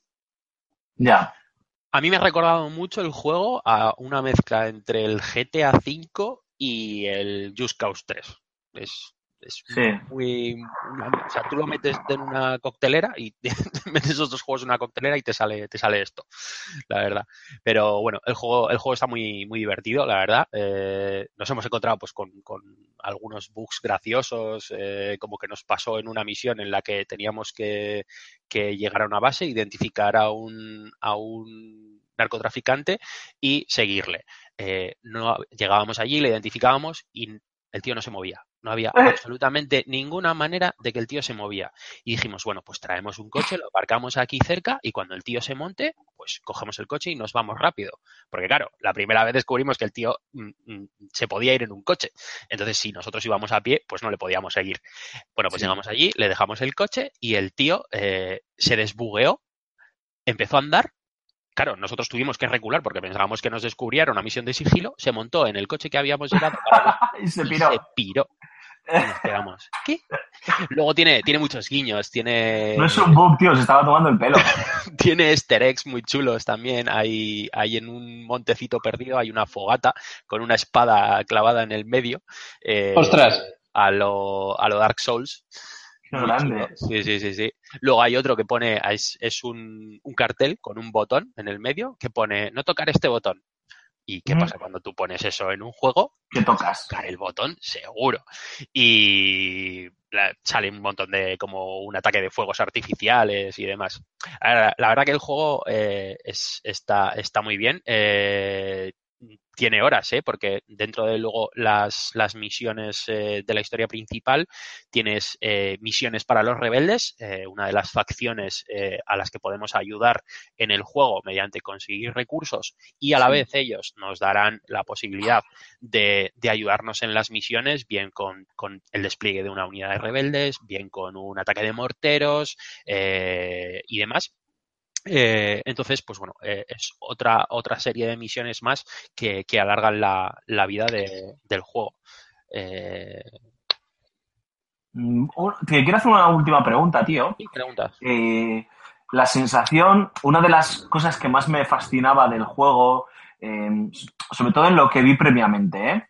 en el E3 y demás, era la sensación de versatilidad en el sentido de, obviamente entiendo que jugando en cooperativo con, con- humanos, no con, no con la inteligencia artificial, la sensación esa de versatilidad a la hora de afrontar las misiones, ¿no? O sea, yo me acuerdo que en el E3 nos enseñaban un vídeo en el que no me- tenías que ir a por un, alguien, algún capo de, de la droga o quien fuese, o algún cargo intermedio, y de repente uno se tiraba en parapente, otro iba en moto pero estaba en a tomar por culo Landia, otro iba, otros dos iban en un coche eh, con tal, había otro que iba escalando con el rifle francotirador y, y estaban todos como comunicándose, ¿no? Porque claro, tú estabas en una punta del mapa, otro estaba en la otra punta del mapa y demás, y esa sensación, ostras, es como muy poderoso, ¿no? El decir, joder, es que eh, te estoy dando un cajón de arena, por así decirlo, te estoy diciendo, tienes que detenerme a este tío. Y este tío está en este poblado comanche y tienes que acabar con él de, alguna manera. Pero tú ya decides cómo lo haces. Eh, ¿Eso lo han, eh, está trasladado en el juego? Es decir, ¿se nota sí, o, to- o- Totalmente. O sea, es, es que es así. O sea, a ti eh, el informe de misión te dice, eh, tenemos que ir a por el capo de la droga de la zona eh, y se encuentra en esta base. Eh, tú vas allí, puedes ir, pues lo que tú has dicho. eh, nosotros nos, hemo- nos hemos movido mucho en, en helicóptero. Eh, Sí, te puedes eh, mover en helicópteros, en avionetas, bueno, las avionetas son bastante más difíciles de conseguir, moto eh, y coches, y luego algún bug y demás, pero bueno, escasean bastante. Eh, tú puedes llegar allí de la manera que quieras, eh, puedes estar en la otra punta del mapa. Pues dices, bueno, pues mira, me voy a mover a una zona, robo un helicóptero y vamos todos en helicóptero. Eh, Sí. Cuando sobrevolamos la zona, pues vemos que igual la parte exterior está muy poblada, pues nos podemos tirar en, en paracaídas. Es una de las habilidades que puedes desbloquear, eh, pues nos tiramos en paracaídas. O mira, pues es que vemos que por la zona norte hay una brecha donde hay menos, eh, donde hay menos enemigos. Bueno, pues mira, vamos a aterrizar por allí e intentamos entrar por ahí. O uno de los compañeros que se quede en el perímetro eh, y con el rifle de francotirador, pues eh, eliminando vigías. O sea, esa libertad es absoluta. O sea, Mm. puedes mm, cumplir la misión como quieras. Absolutamente. O sea, puedes entrar de sigilo sin disparar una sola alarma o incluso sin pegar un solo tiro, porque puedes dar un culatazo y le dejas inconsciente, o puedes entrar a los Rambo y cargarte toda la instalación. Pichichi. Como tú quieras. Ah, La eh, verdad que en eso está, está muy bien porque te da libertad absoluta. Y Más premia más, perdona, premia más a, es que con base a lo que acaba de decir Julen, premia más al jugador que, que utiliza el, el sigilo o al, al Rambo. Es decir, es mucho más eh, satisfactorio, te dan más puntos o está la misión entre comillas hecha para que la, No te la hagas en premia- sigilo. te- sí, por lo demás. No, no te premia eh, de ninguna manera por resolverla de una manera o de otra. Es decir, no te da más puntos por hacerla en sigilo que por hacerla a los Rambo. Eh, evidentemente, hay algunas misiones en las que eh, el requisito es que se hagan en sigilo. O sea, nosotros el otro día tuvimos que ir a, a secuestrar a un tío y evidentemente no podíamos disparar las alarmas porque hasta donde llegaba, donde, hasta donde estaba el tío estaba súper eh, vigilado y en el momento en que se disparaba una alarma, el tío se cogía, se montaba en un helicóptero y se te piraba. Entonces, eh, mm, hay algunas misiones que te obligan a que lo hagas en sigilo, eh, pero no te premia mm, mejor o peor por hacerlas de una manera o de otra. Evidentemente es mucho más satisfactorio cuando lo haces en sigilo por el hecho de que es mucho más complicado. Al final, eh, si tú matas a un tío y hay un y el- con un rifle de francotirador es a tomar por saco y hay un tío mm, patrullando que se encuentra con el cadáver, va a dar la alarma. Entonces, al final, tienes que tener en cuenta todas esas cosas. Yo te quería hacer una pregunta ya, la última, eh, para que hagas ya tus conclusiones. Y es, eh, a pesar de los bugs y demás, ¿qué tal funciona la IA de los enemigos? Es decir, entendiendo que la IA de los compañeros es más complejo, porque también cuando es un juego que te permite hacer tantas cosas, pues bueno, se puede entender, ¿no? Que es un juego que lo que busca es premiar que narices la, la, la- la cooperación real, ¿no? Pero, ¿y la IA de los enemigos? Eh, es no te voy a decir que sea la, la quinta esencia, pero ¿es competente o Es- también roza Es el...? bastante competente, es bastante más competente que la IA de tu, de, de- de tu escuadra, la verdad. Eh, además, varía, el, hay, en el juego tienes ciclo de día y noche, no sé exactamente cuánto dura eh, el, el ciclo, pero bueno, hay veces que, que cuando juegas de noche es un coñazo eh, porque no ves un cagarro, al final estamos hablando de Bolivia, que es mucha selva, mucho bosque, eh, entonces eh, estás con el rifle francotirador y de repente tienes una rama por delante que te está tapando la mirilla y dices, mierda, tengo que moverme. Lo solucionan evidentemente poniéndote un- una visión nocturna y una visión térmica. Entonces, cuando es de noche, la visión térmica o, la nocturna es, eh, vamos, prácticamente necesaria, no, lo siguiente. Eh, en ese, eh, ahí a lo que iba con, el, con ese ciclo de noche y día, por la noche los, lo- la- los guardias eh, están como, como más, menos inactivos, eh, menos activos, perdón. Sí. Eh, te los encuentras durmiendo, de tal manera que puedes entrar y matarlos de un disparo, sí, mucho más fácil que si están haciendo una patrulla.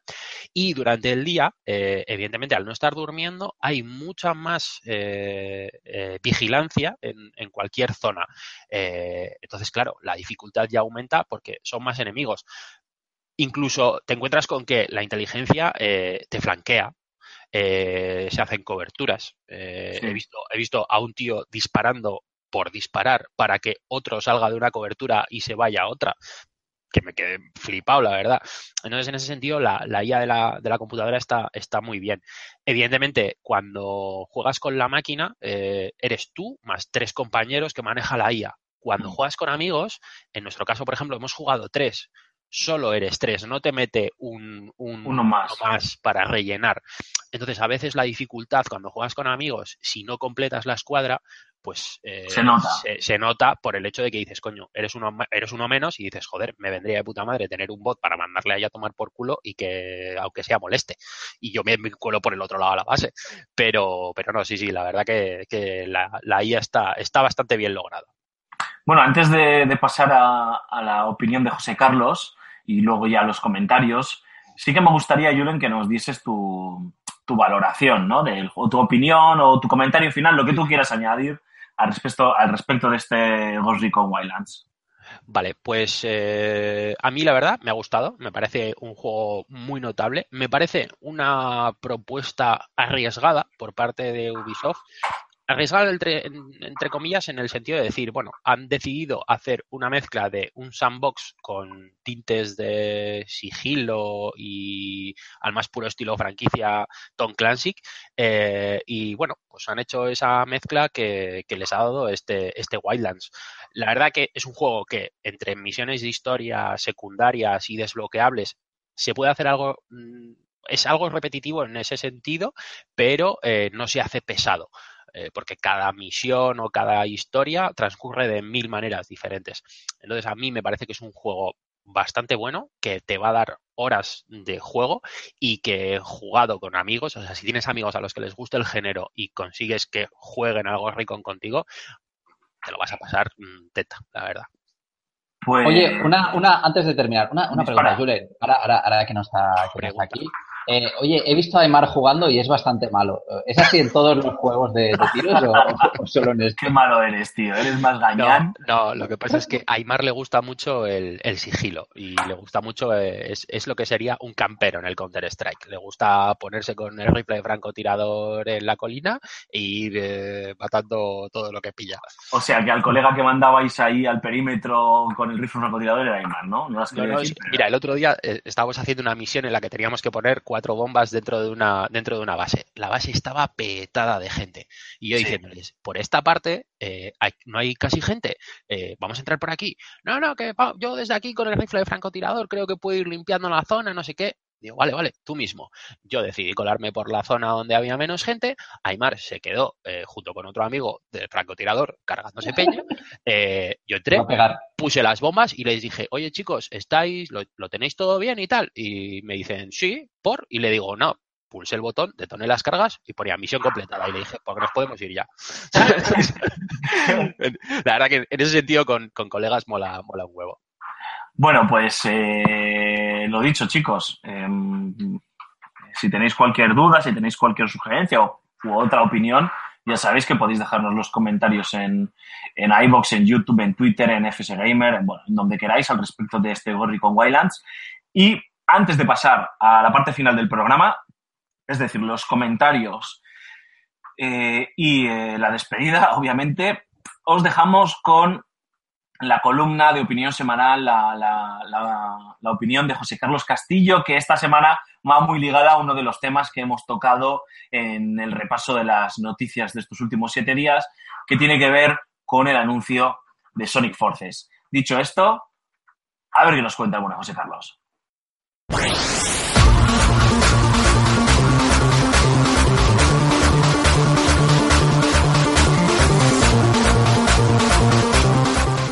Los anuncios de Sonic Mania y Project Sonic 2017, ahora Sonic Forces, no invitaban al entusiasmo.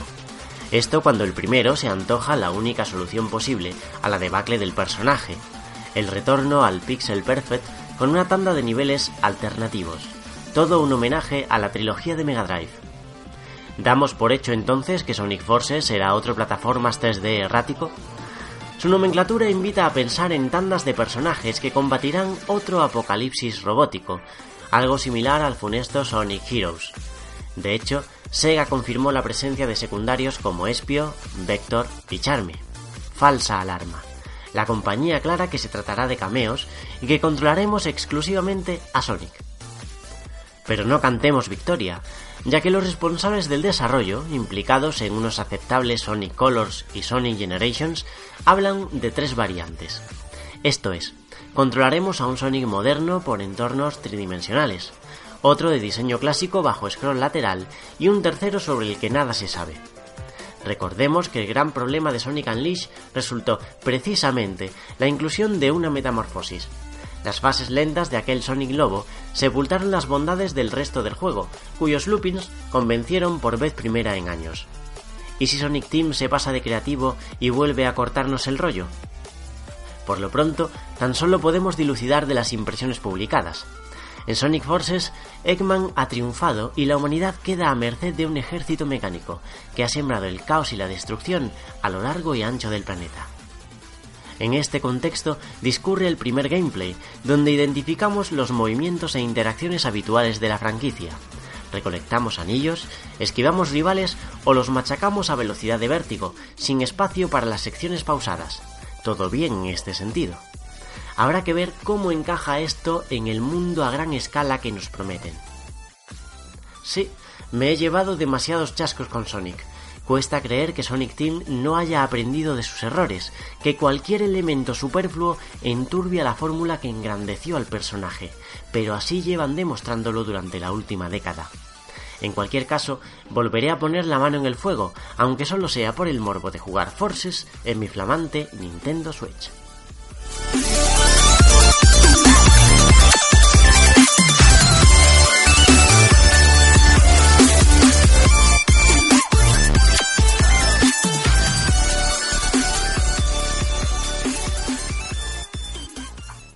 Bueno, continuamos aquí en, en Level Up, en el programa número 9 de esta tercera temporada. Y eh, ahora sí que sí toca repasar los comentarios del programa número 7 y del programa eh, número 8. Si te parece, Cormac, como el programa número 7 trajo mucha cola y ha habido muchos comentarios, eh, casi, casi particularmente el 90%, principalmente, perdón, no particularmente, principalmente el 90% eh, tenían que ver con, con, críticas algunas de las cosas que se dijeron durante ese programa, eh, algunas críticas muy acertadas, todo se ha dicho, y otras críticas eh, a nivel personal, como creo que tampoco es plan de andar comentándolas una a una y, leyéndolas una a una, si te parece. además, ya respondimos a todos los comentarios, creo, tanto en la, en la cuenta de Level Up como con la cuenta personal de Julen, si te parece los comentamos y bueno, oye, si tú quieres añadir algo y si Julen quiere añadir algo, pues eh, sin, ningún, sin ningún problema. Eh, como siempre decimos y, joder, nos gusta jactarnos de ello y, y esperamos que no suene a, coña o a, yo que sé, a falsa modestia, rollo Pep Guardiola, eh, nos, nos, gusta de verdad que nos dejéis los comentarios y, y coño, que nos deis caña y que, que nos azucéis cuando, cuando nos confundimos, ¿no? Y, y al final, pues se ha demostrado que nos confundimos eh, con el, la crítica de.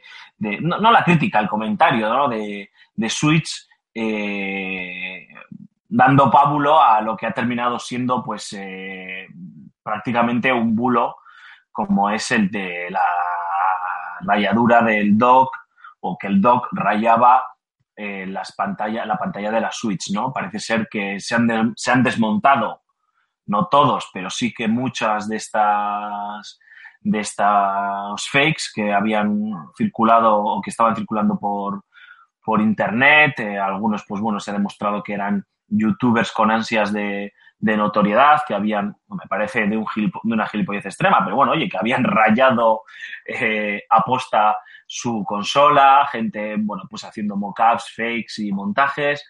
Eh, la propia Nintendo respondió al respecto de esto, diciendo que les sorprendía porque ellos no lo habían vivido y, y bueno, Raúl y yo en esa misma semana, en esa semana eh, que llevaba la consola entre nosotros, pues sí que es cierto que estábamos bastante alarmados con, con los comentarios que estaban vertiendo, vertiendo por las por internet y la estábamos tratando con mucho mimo, pero bueno, pues al final no deja de ser una máquina que colocas y sacas del dock continuamente, ¿no? Y, no le había pasado nada, ningún tipo de rayón por parte del dock, ¿no?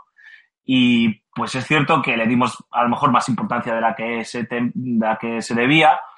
Es cierto que además no me gusta hacer mucho metapodcast, ¿no? Hablar de las cosas que no se comentan en el podcast, pero bueno, creo que merece la pena explicarlo. Es cierto que después del programa, tanto Julen como Raúl como yo comentamos que, joder, que a lo mejor eh, nos habíamos quedado mucho con esta cantinela, ¿no? Y que es algo que no nos gusta mucho, ¿no? El enfocarnos en las cosas negativas de las cosas, pues por nuestra forma de entender los videojuegos y que pues sí que nos habíamos quedado con esa sensación de, joder, a lo mejor le hemos dado demasiada bola a esto, ¿no? Y luego pues el tiempo nos ha dado la razón.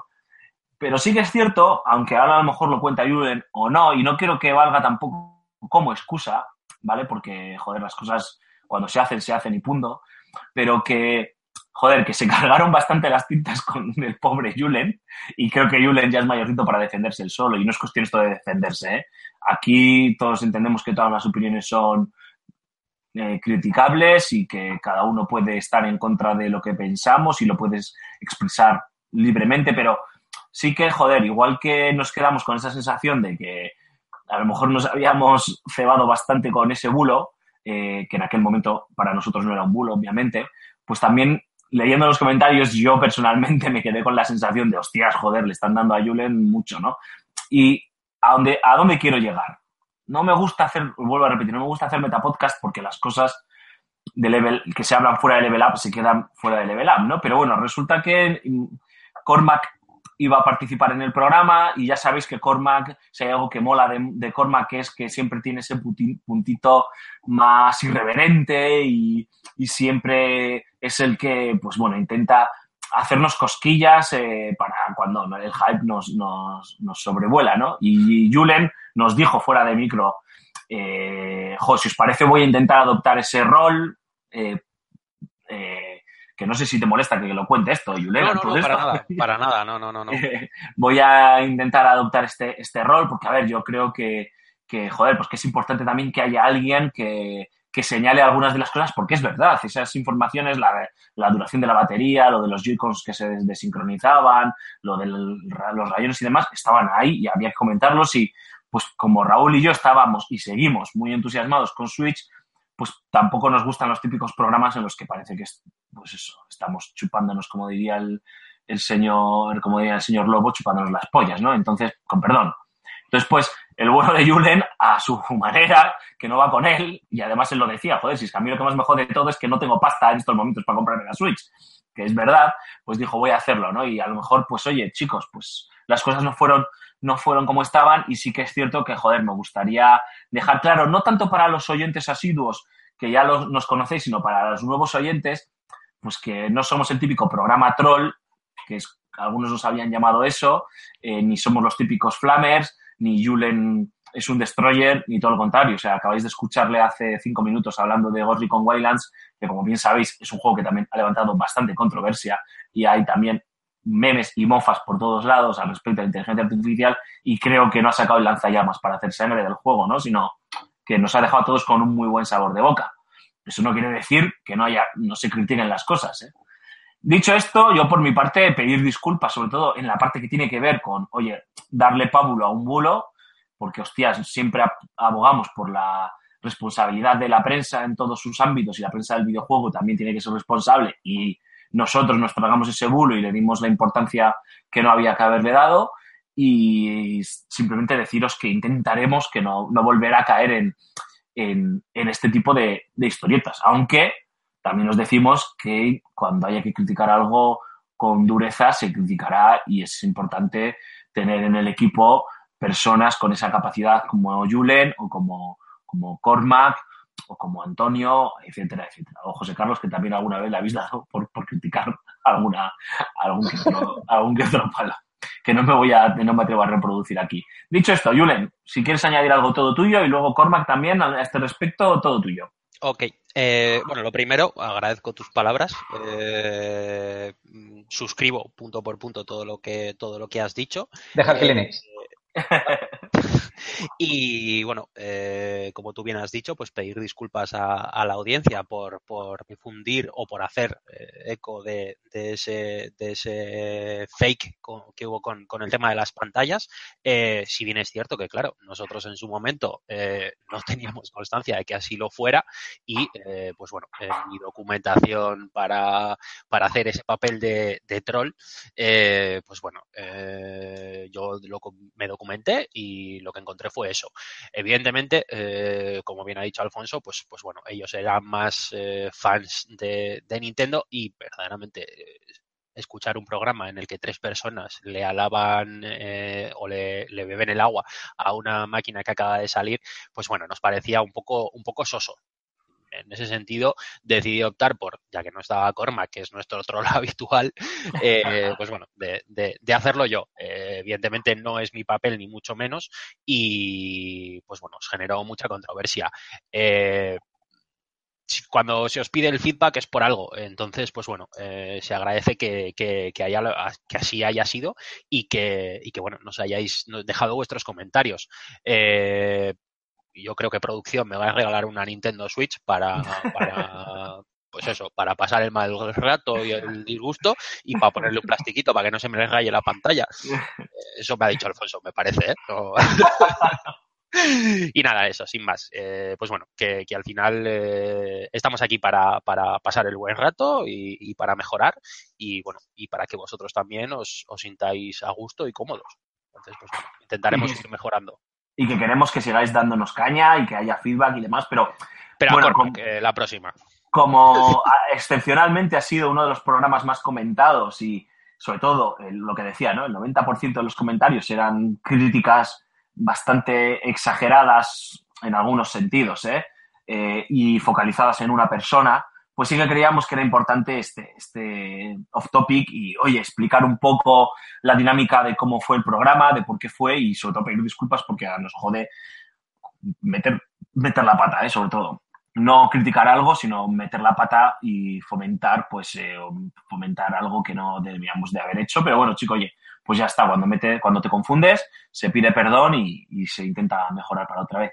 Y Marc, tú querías añadir algo más. Tú habías dicho antes. Sí, quería hacer un comentario, no con respecto a este tema, que yo creo que decir más de lo que habéis dicho vosotros ya, además que no, por desgracia no estuve en el, programa. Sí decir que es verdad que después de, de- del tema de la rayada, de, la rayadura de la pantalla, más me puse a buscar eh, un poco de, información acerca de la, consola y, hay mucha gente, hay, bueno, mucha gente, hay algunos eh, periodistas o gente que trabaja en los medios, medios españoles de, de- de videojuegos que tienen a lo mejor canales de YouTube aparte, donde comentan y demás, sí que es verdad que hacían alusión a la delicadeza con la que hay que tratar la consola, eh, sobre todo ahora, en las, primeras eh, ediciones, entregas o, la primera tirada, por, por así decirlo. Así que a lo mejor no la rayadura, pero sí que es verdad que, que parece ser ¿no? que, que- que es bastante, bastante delicado. No sigas por ahí, bueno. Que así empecé yo. No sé. Exacto. No, no, aquí, aquí me quedo. Yo eh, quería hacer un, un, un- un comentario con respecto a un comentario, valga la redundancia, que nos vino, me parece que en el programa, eh, el programa 6 de la tercera, de la tercera temporada, mm, que no tiene nada que ver con lo de Julen o con lo de con que sea una crítica negativa ni nada. O sea, eh, el comentario que, bueno, ni lo voy a leer ni voy a decir de, de, quién era, pero es de un oyente que sí que es verdad que nos, que nos, que nos sigue desde hace tiempo, que siempre comenta, participa, participa y tal, cosa que nosotros agradecemos, pero eh, hacía una broma eh, que evidentemente eh, nosotros ya ca- casi lo conocemos, eh, no iba no iba con malas intenciones, iba con el tono de, de, de hacer la broma simplemente, pero que tiraba un poco de humor negro. Un humor negro que bastante delicado y evidentemente nosotros pues ese comentario ni lo, ni lo leímos, lo vetamos ni nada. Yo creo que es la primera vez que- que cerramos un, que censuramos un comentario. Más que nada porque aunque vosotros los oyentes nos escuchéis y nos dejéis los comentarios y contestemos y demás, realmente no sabéis a quién le estáis lanzando el comentario y nosotros tampoco sabemos a la hora de leerlo aquí quién lo va a escuchar. Y más que nada es que intentéis evitar este tipo de, de cosas más, más graves porque ante todo nosotros no queremos ofender a nadie, ni molestar a nadie, ni poner a nadie a nadie triste, ¿no? Que son temas delicados, sí. Sí, así que, pero nada, ante todo, ante todo respeto y, y que nosotros os agradecemos que seguimos, que sigáis mandándonos eh, comentarios. Julen, te vamos a poner un canal de YouTube porque parece que atraes a las masas Sí. para que sigas rajando de cualquier cosa que se te venga a la cabeza. Y ya está, básicamente era lo que quería decir. Eh, bueno, no te escapes. Eh, ha habido comentarios, lo que decíamos antes. El, el programa 8 ya ha sido la, ha certificado, ¿no? Que ya se puede hacer un programa con una sola persona. Es decir, ya el mínimo eran dos personas, que nos lo hicimos tú y yo mano a mano, eh, Marc. Y Exacto, ya sí. Antonio se ha superado. Ya lo siguiente, decíamos, repito el chiste, eh, ya lo siguiente es la inteligencia artificial, ya que lo haga Google o alguien, solo Level Up.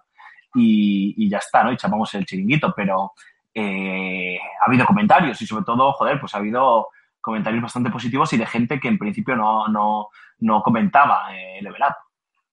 Sí, efectivamente. El siguiente programa eh, yo escribiré el guion y lo narrará lo que no. no se a bueno, notar la diferencia. ¿eh? No, la verdad es que no mucho.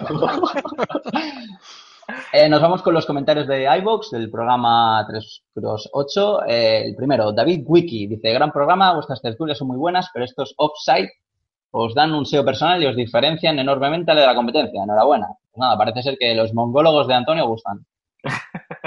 No, pero está bien saberlo porque también, oye, si de vez en cuando puedes romper un poco con la rutina, porque cuántas veces nos ha pasado, ¿no? Que no hay actualidad, que no hay lanzamientos y que dices, joder, ¿y qué hago, no? Pues ahora Porque te no tenemos dinero.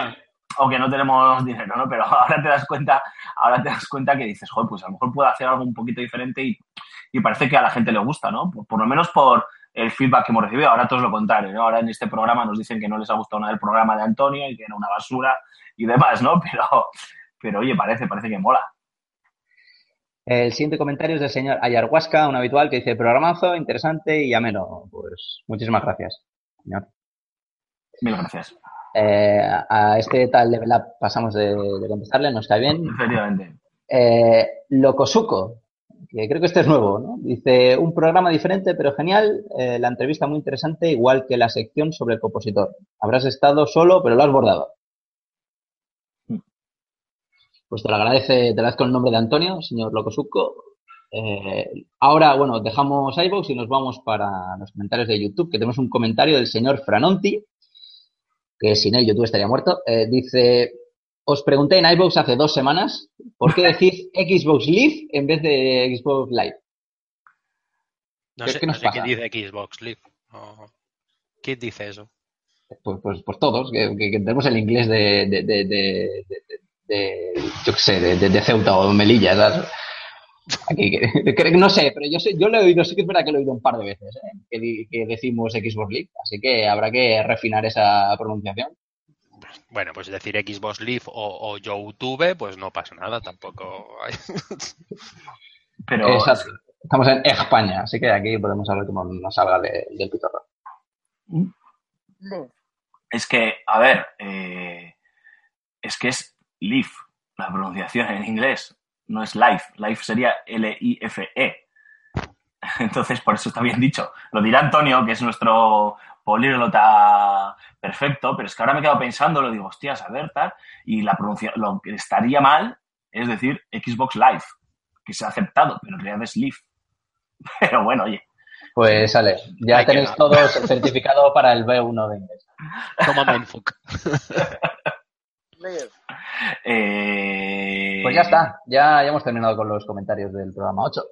Pues y nosotros estamos terminando ya con el, con el programa número 9, que vuelve a pasar que el amigo Raúl eh, nos ha dejado y entonces pues alguien lo tiene que cerrar, ¿no? Y, ¿y quién hay tan guapo y tan talentoso como el amigo Rulo hoy aquí con nosotros, además de un servidor? Pues, pues Julián Pradas. Con todo el respeto, ¿eh? Vamos, vamos a ver, vamos a ver. Eh, a ver, esto está muy bien, pero ya sabéis que voy a generar polémica, porque Sí. cuando, cuando me Eso toca es bueno. que no soy, o sea, que no tengo que hacerlo yo, como me pasó con la Switch, pues, pues me han troleado y me han puesto a parir. Entonces, ahora que voy a hacer las, las despedidas de Rulo, pues, pues me van a hacer lo mismo. O sea, Pues bueno, es lo que tiene, tío. El Ahí- tema es ahí- ponerte la picota. ahí lo dejo. Bueno, pero, pero es que bueno, la gente comenta más. Eh, eh, Eh, nada, eh, mm, Eres nuestro giro, nuestro sas el particular, tío. Claro, claro, claro. O sea, soy, soy el, el- el Mario Fontanero aquí para arreglar todos los parches. O sea. bueno, pues oye, lo dicho, para que nos dejéis esos comentarios, bien sean eh, para ponerme a parir o para comentar el poliglotismo y la pronunciación de Antonio o, o lo mal que lee los comentarios Mark, pues, pues nos podéis eh, seguir eh, a través de Revista FS Gamer y Level Up en Facebook. Eh, Revista FS Gamer también en Twitter y en Google Plus. Eh, FS Gamer en YouTube, eh, lo que era el antiguo canal de Va de Juegos, eh, donde aparte de dejarnos el like, pues, pues también os podéis dejar esos comentarios para que para que Mar nos los nos, los lea perfectamente. Tenemos el Ask, eso, eso que no usa nadie, pero, pero bueno, ahí está cogiendo polvo, a ver si alguien le da por, por usarlo. En, post, en podcast, le, Level Up, en Telegram, como FS Gamer, eh, es en la dirección telegram.me barra fsgamer y l- la página web fsgamer.com y nuestra página web del Fan and Sirius eh, www.fanansiriusgamefestival.com y nuestros twitters personales voy a coger aire que aquí es donde Rulo muere eh, serían arroba gambo23 eh, arroba Raúl Rom Jim eh, arroba Alfonso Gómez AG arroba Cormac barra baja 20, arroba True Rulius, arroba eh, Baur bar- Bau barra baja er, arroba Antonio Santo, arroba Aymar barra baja Zikilin y arroba eh, Jogarto. Y recordad que si tenéis una Nintendo Switch, no olvidéis comprarle un protector de plástico para la pantalla. A la majetes. Ahora, por la sombra, por la sombra, Marc. Pues nada, espero estar la semana que viene, que no me gusta faltar, pero la actividad académica me absorbe la vida y el alma, así que, que bueno, un abrazo. Y Julen, pues la semana que viene nos escuchamos. Un placer, eso, espe- eso, eso espero. Si, si puedo despedir a, a los guardas que tengo en la puerta de casa, eh, aquí estaré. Y se despide todos vosotros, Alfonso Gómez, como siempre, agradeciéndoos eh, bueno, pues que nos hayáis elegido una semana más, vuestros comentarios, vuestro feedback, que de verdad es, es importante para nosotros. Y, bueno, emplazándoos a que, a que juguéis a muchos videojuegos, a que intentéis disfrutar de la vida todo lo que se pueda y a escucharnos la semana que viene aquí en FS Gamer, Level. Agur, adiós.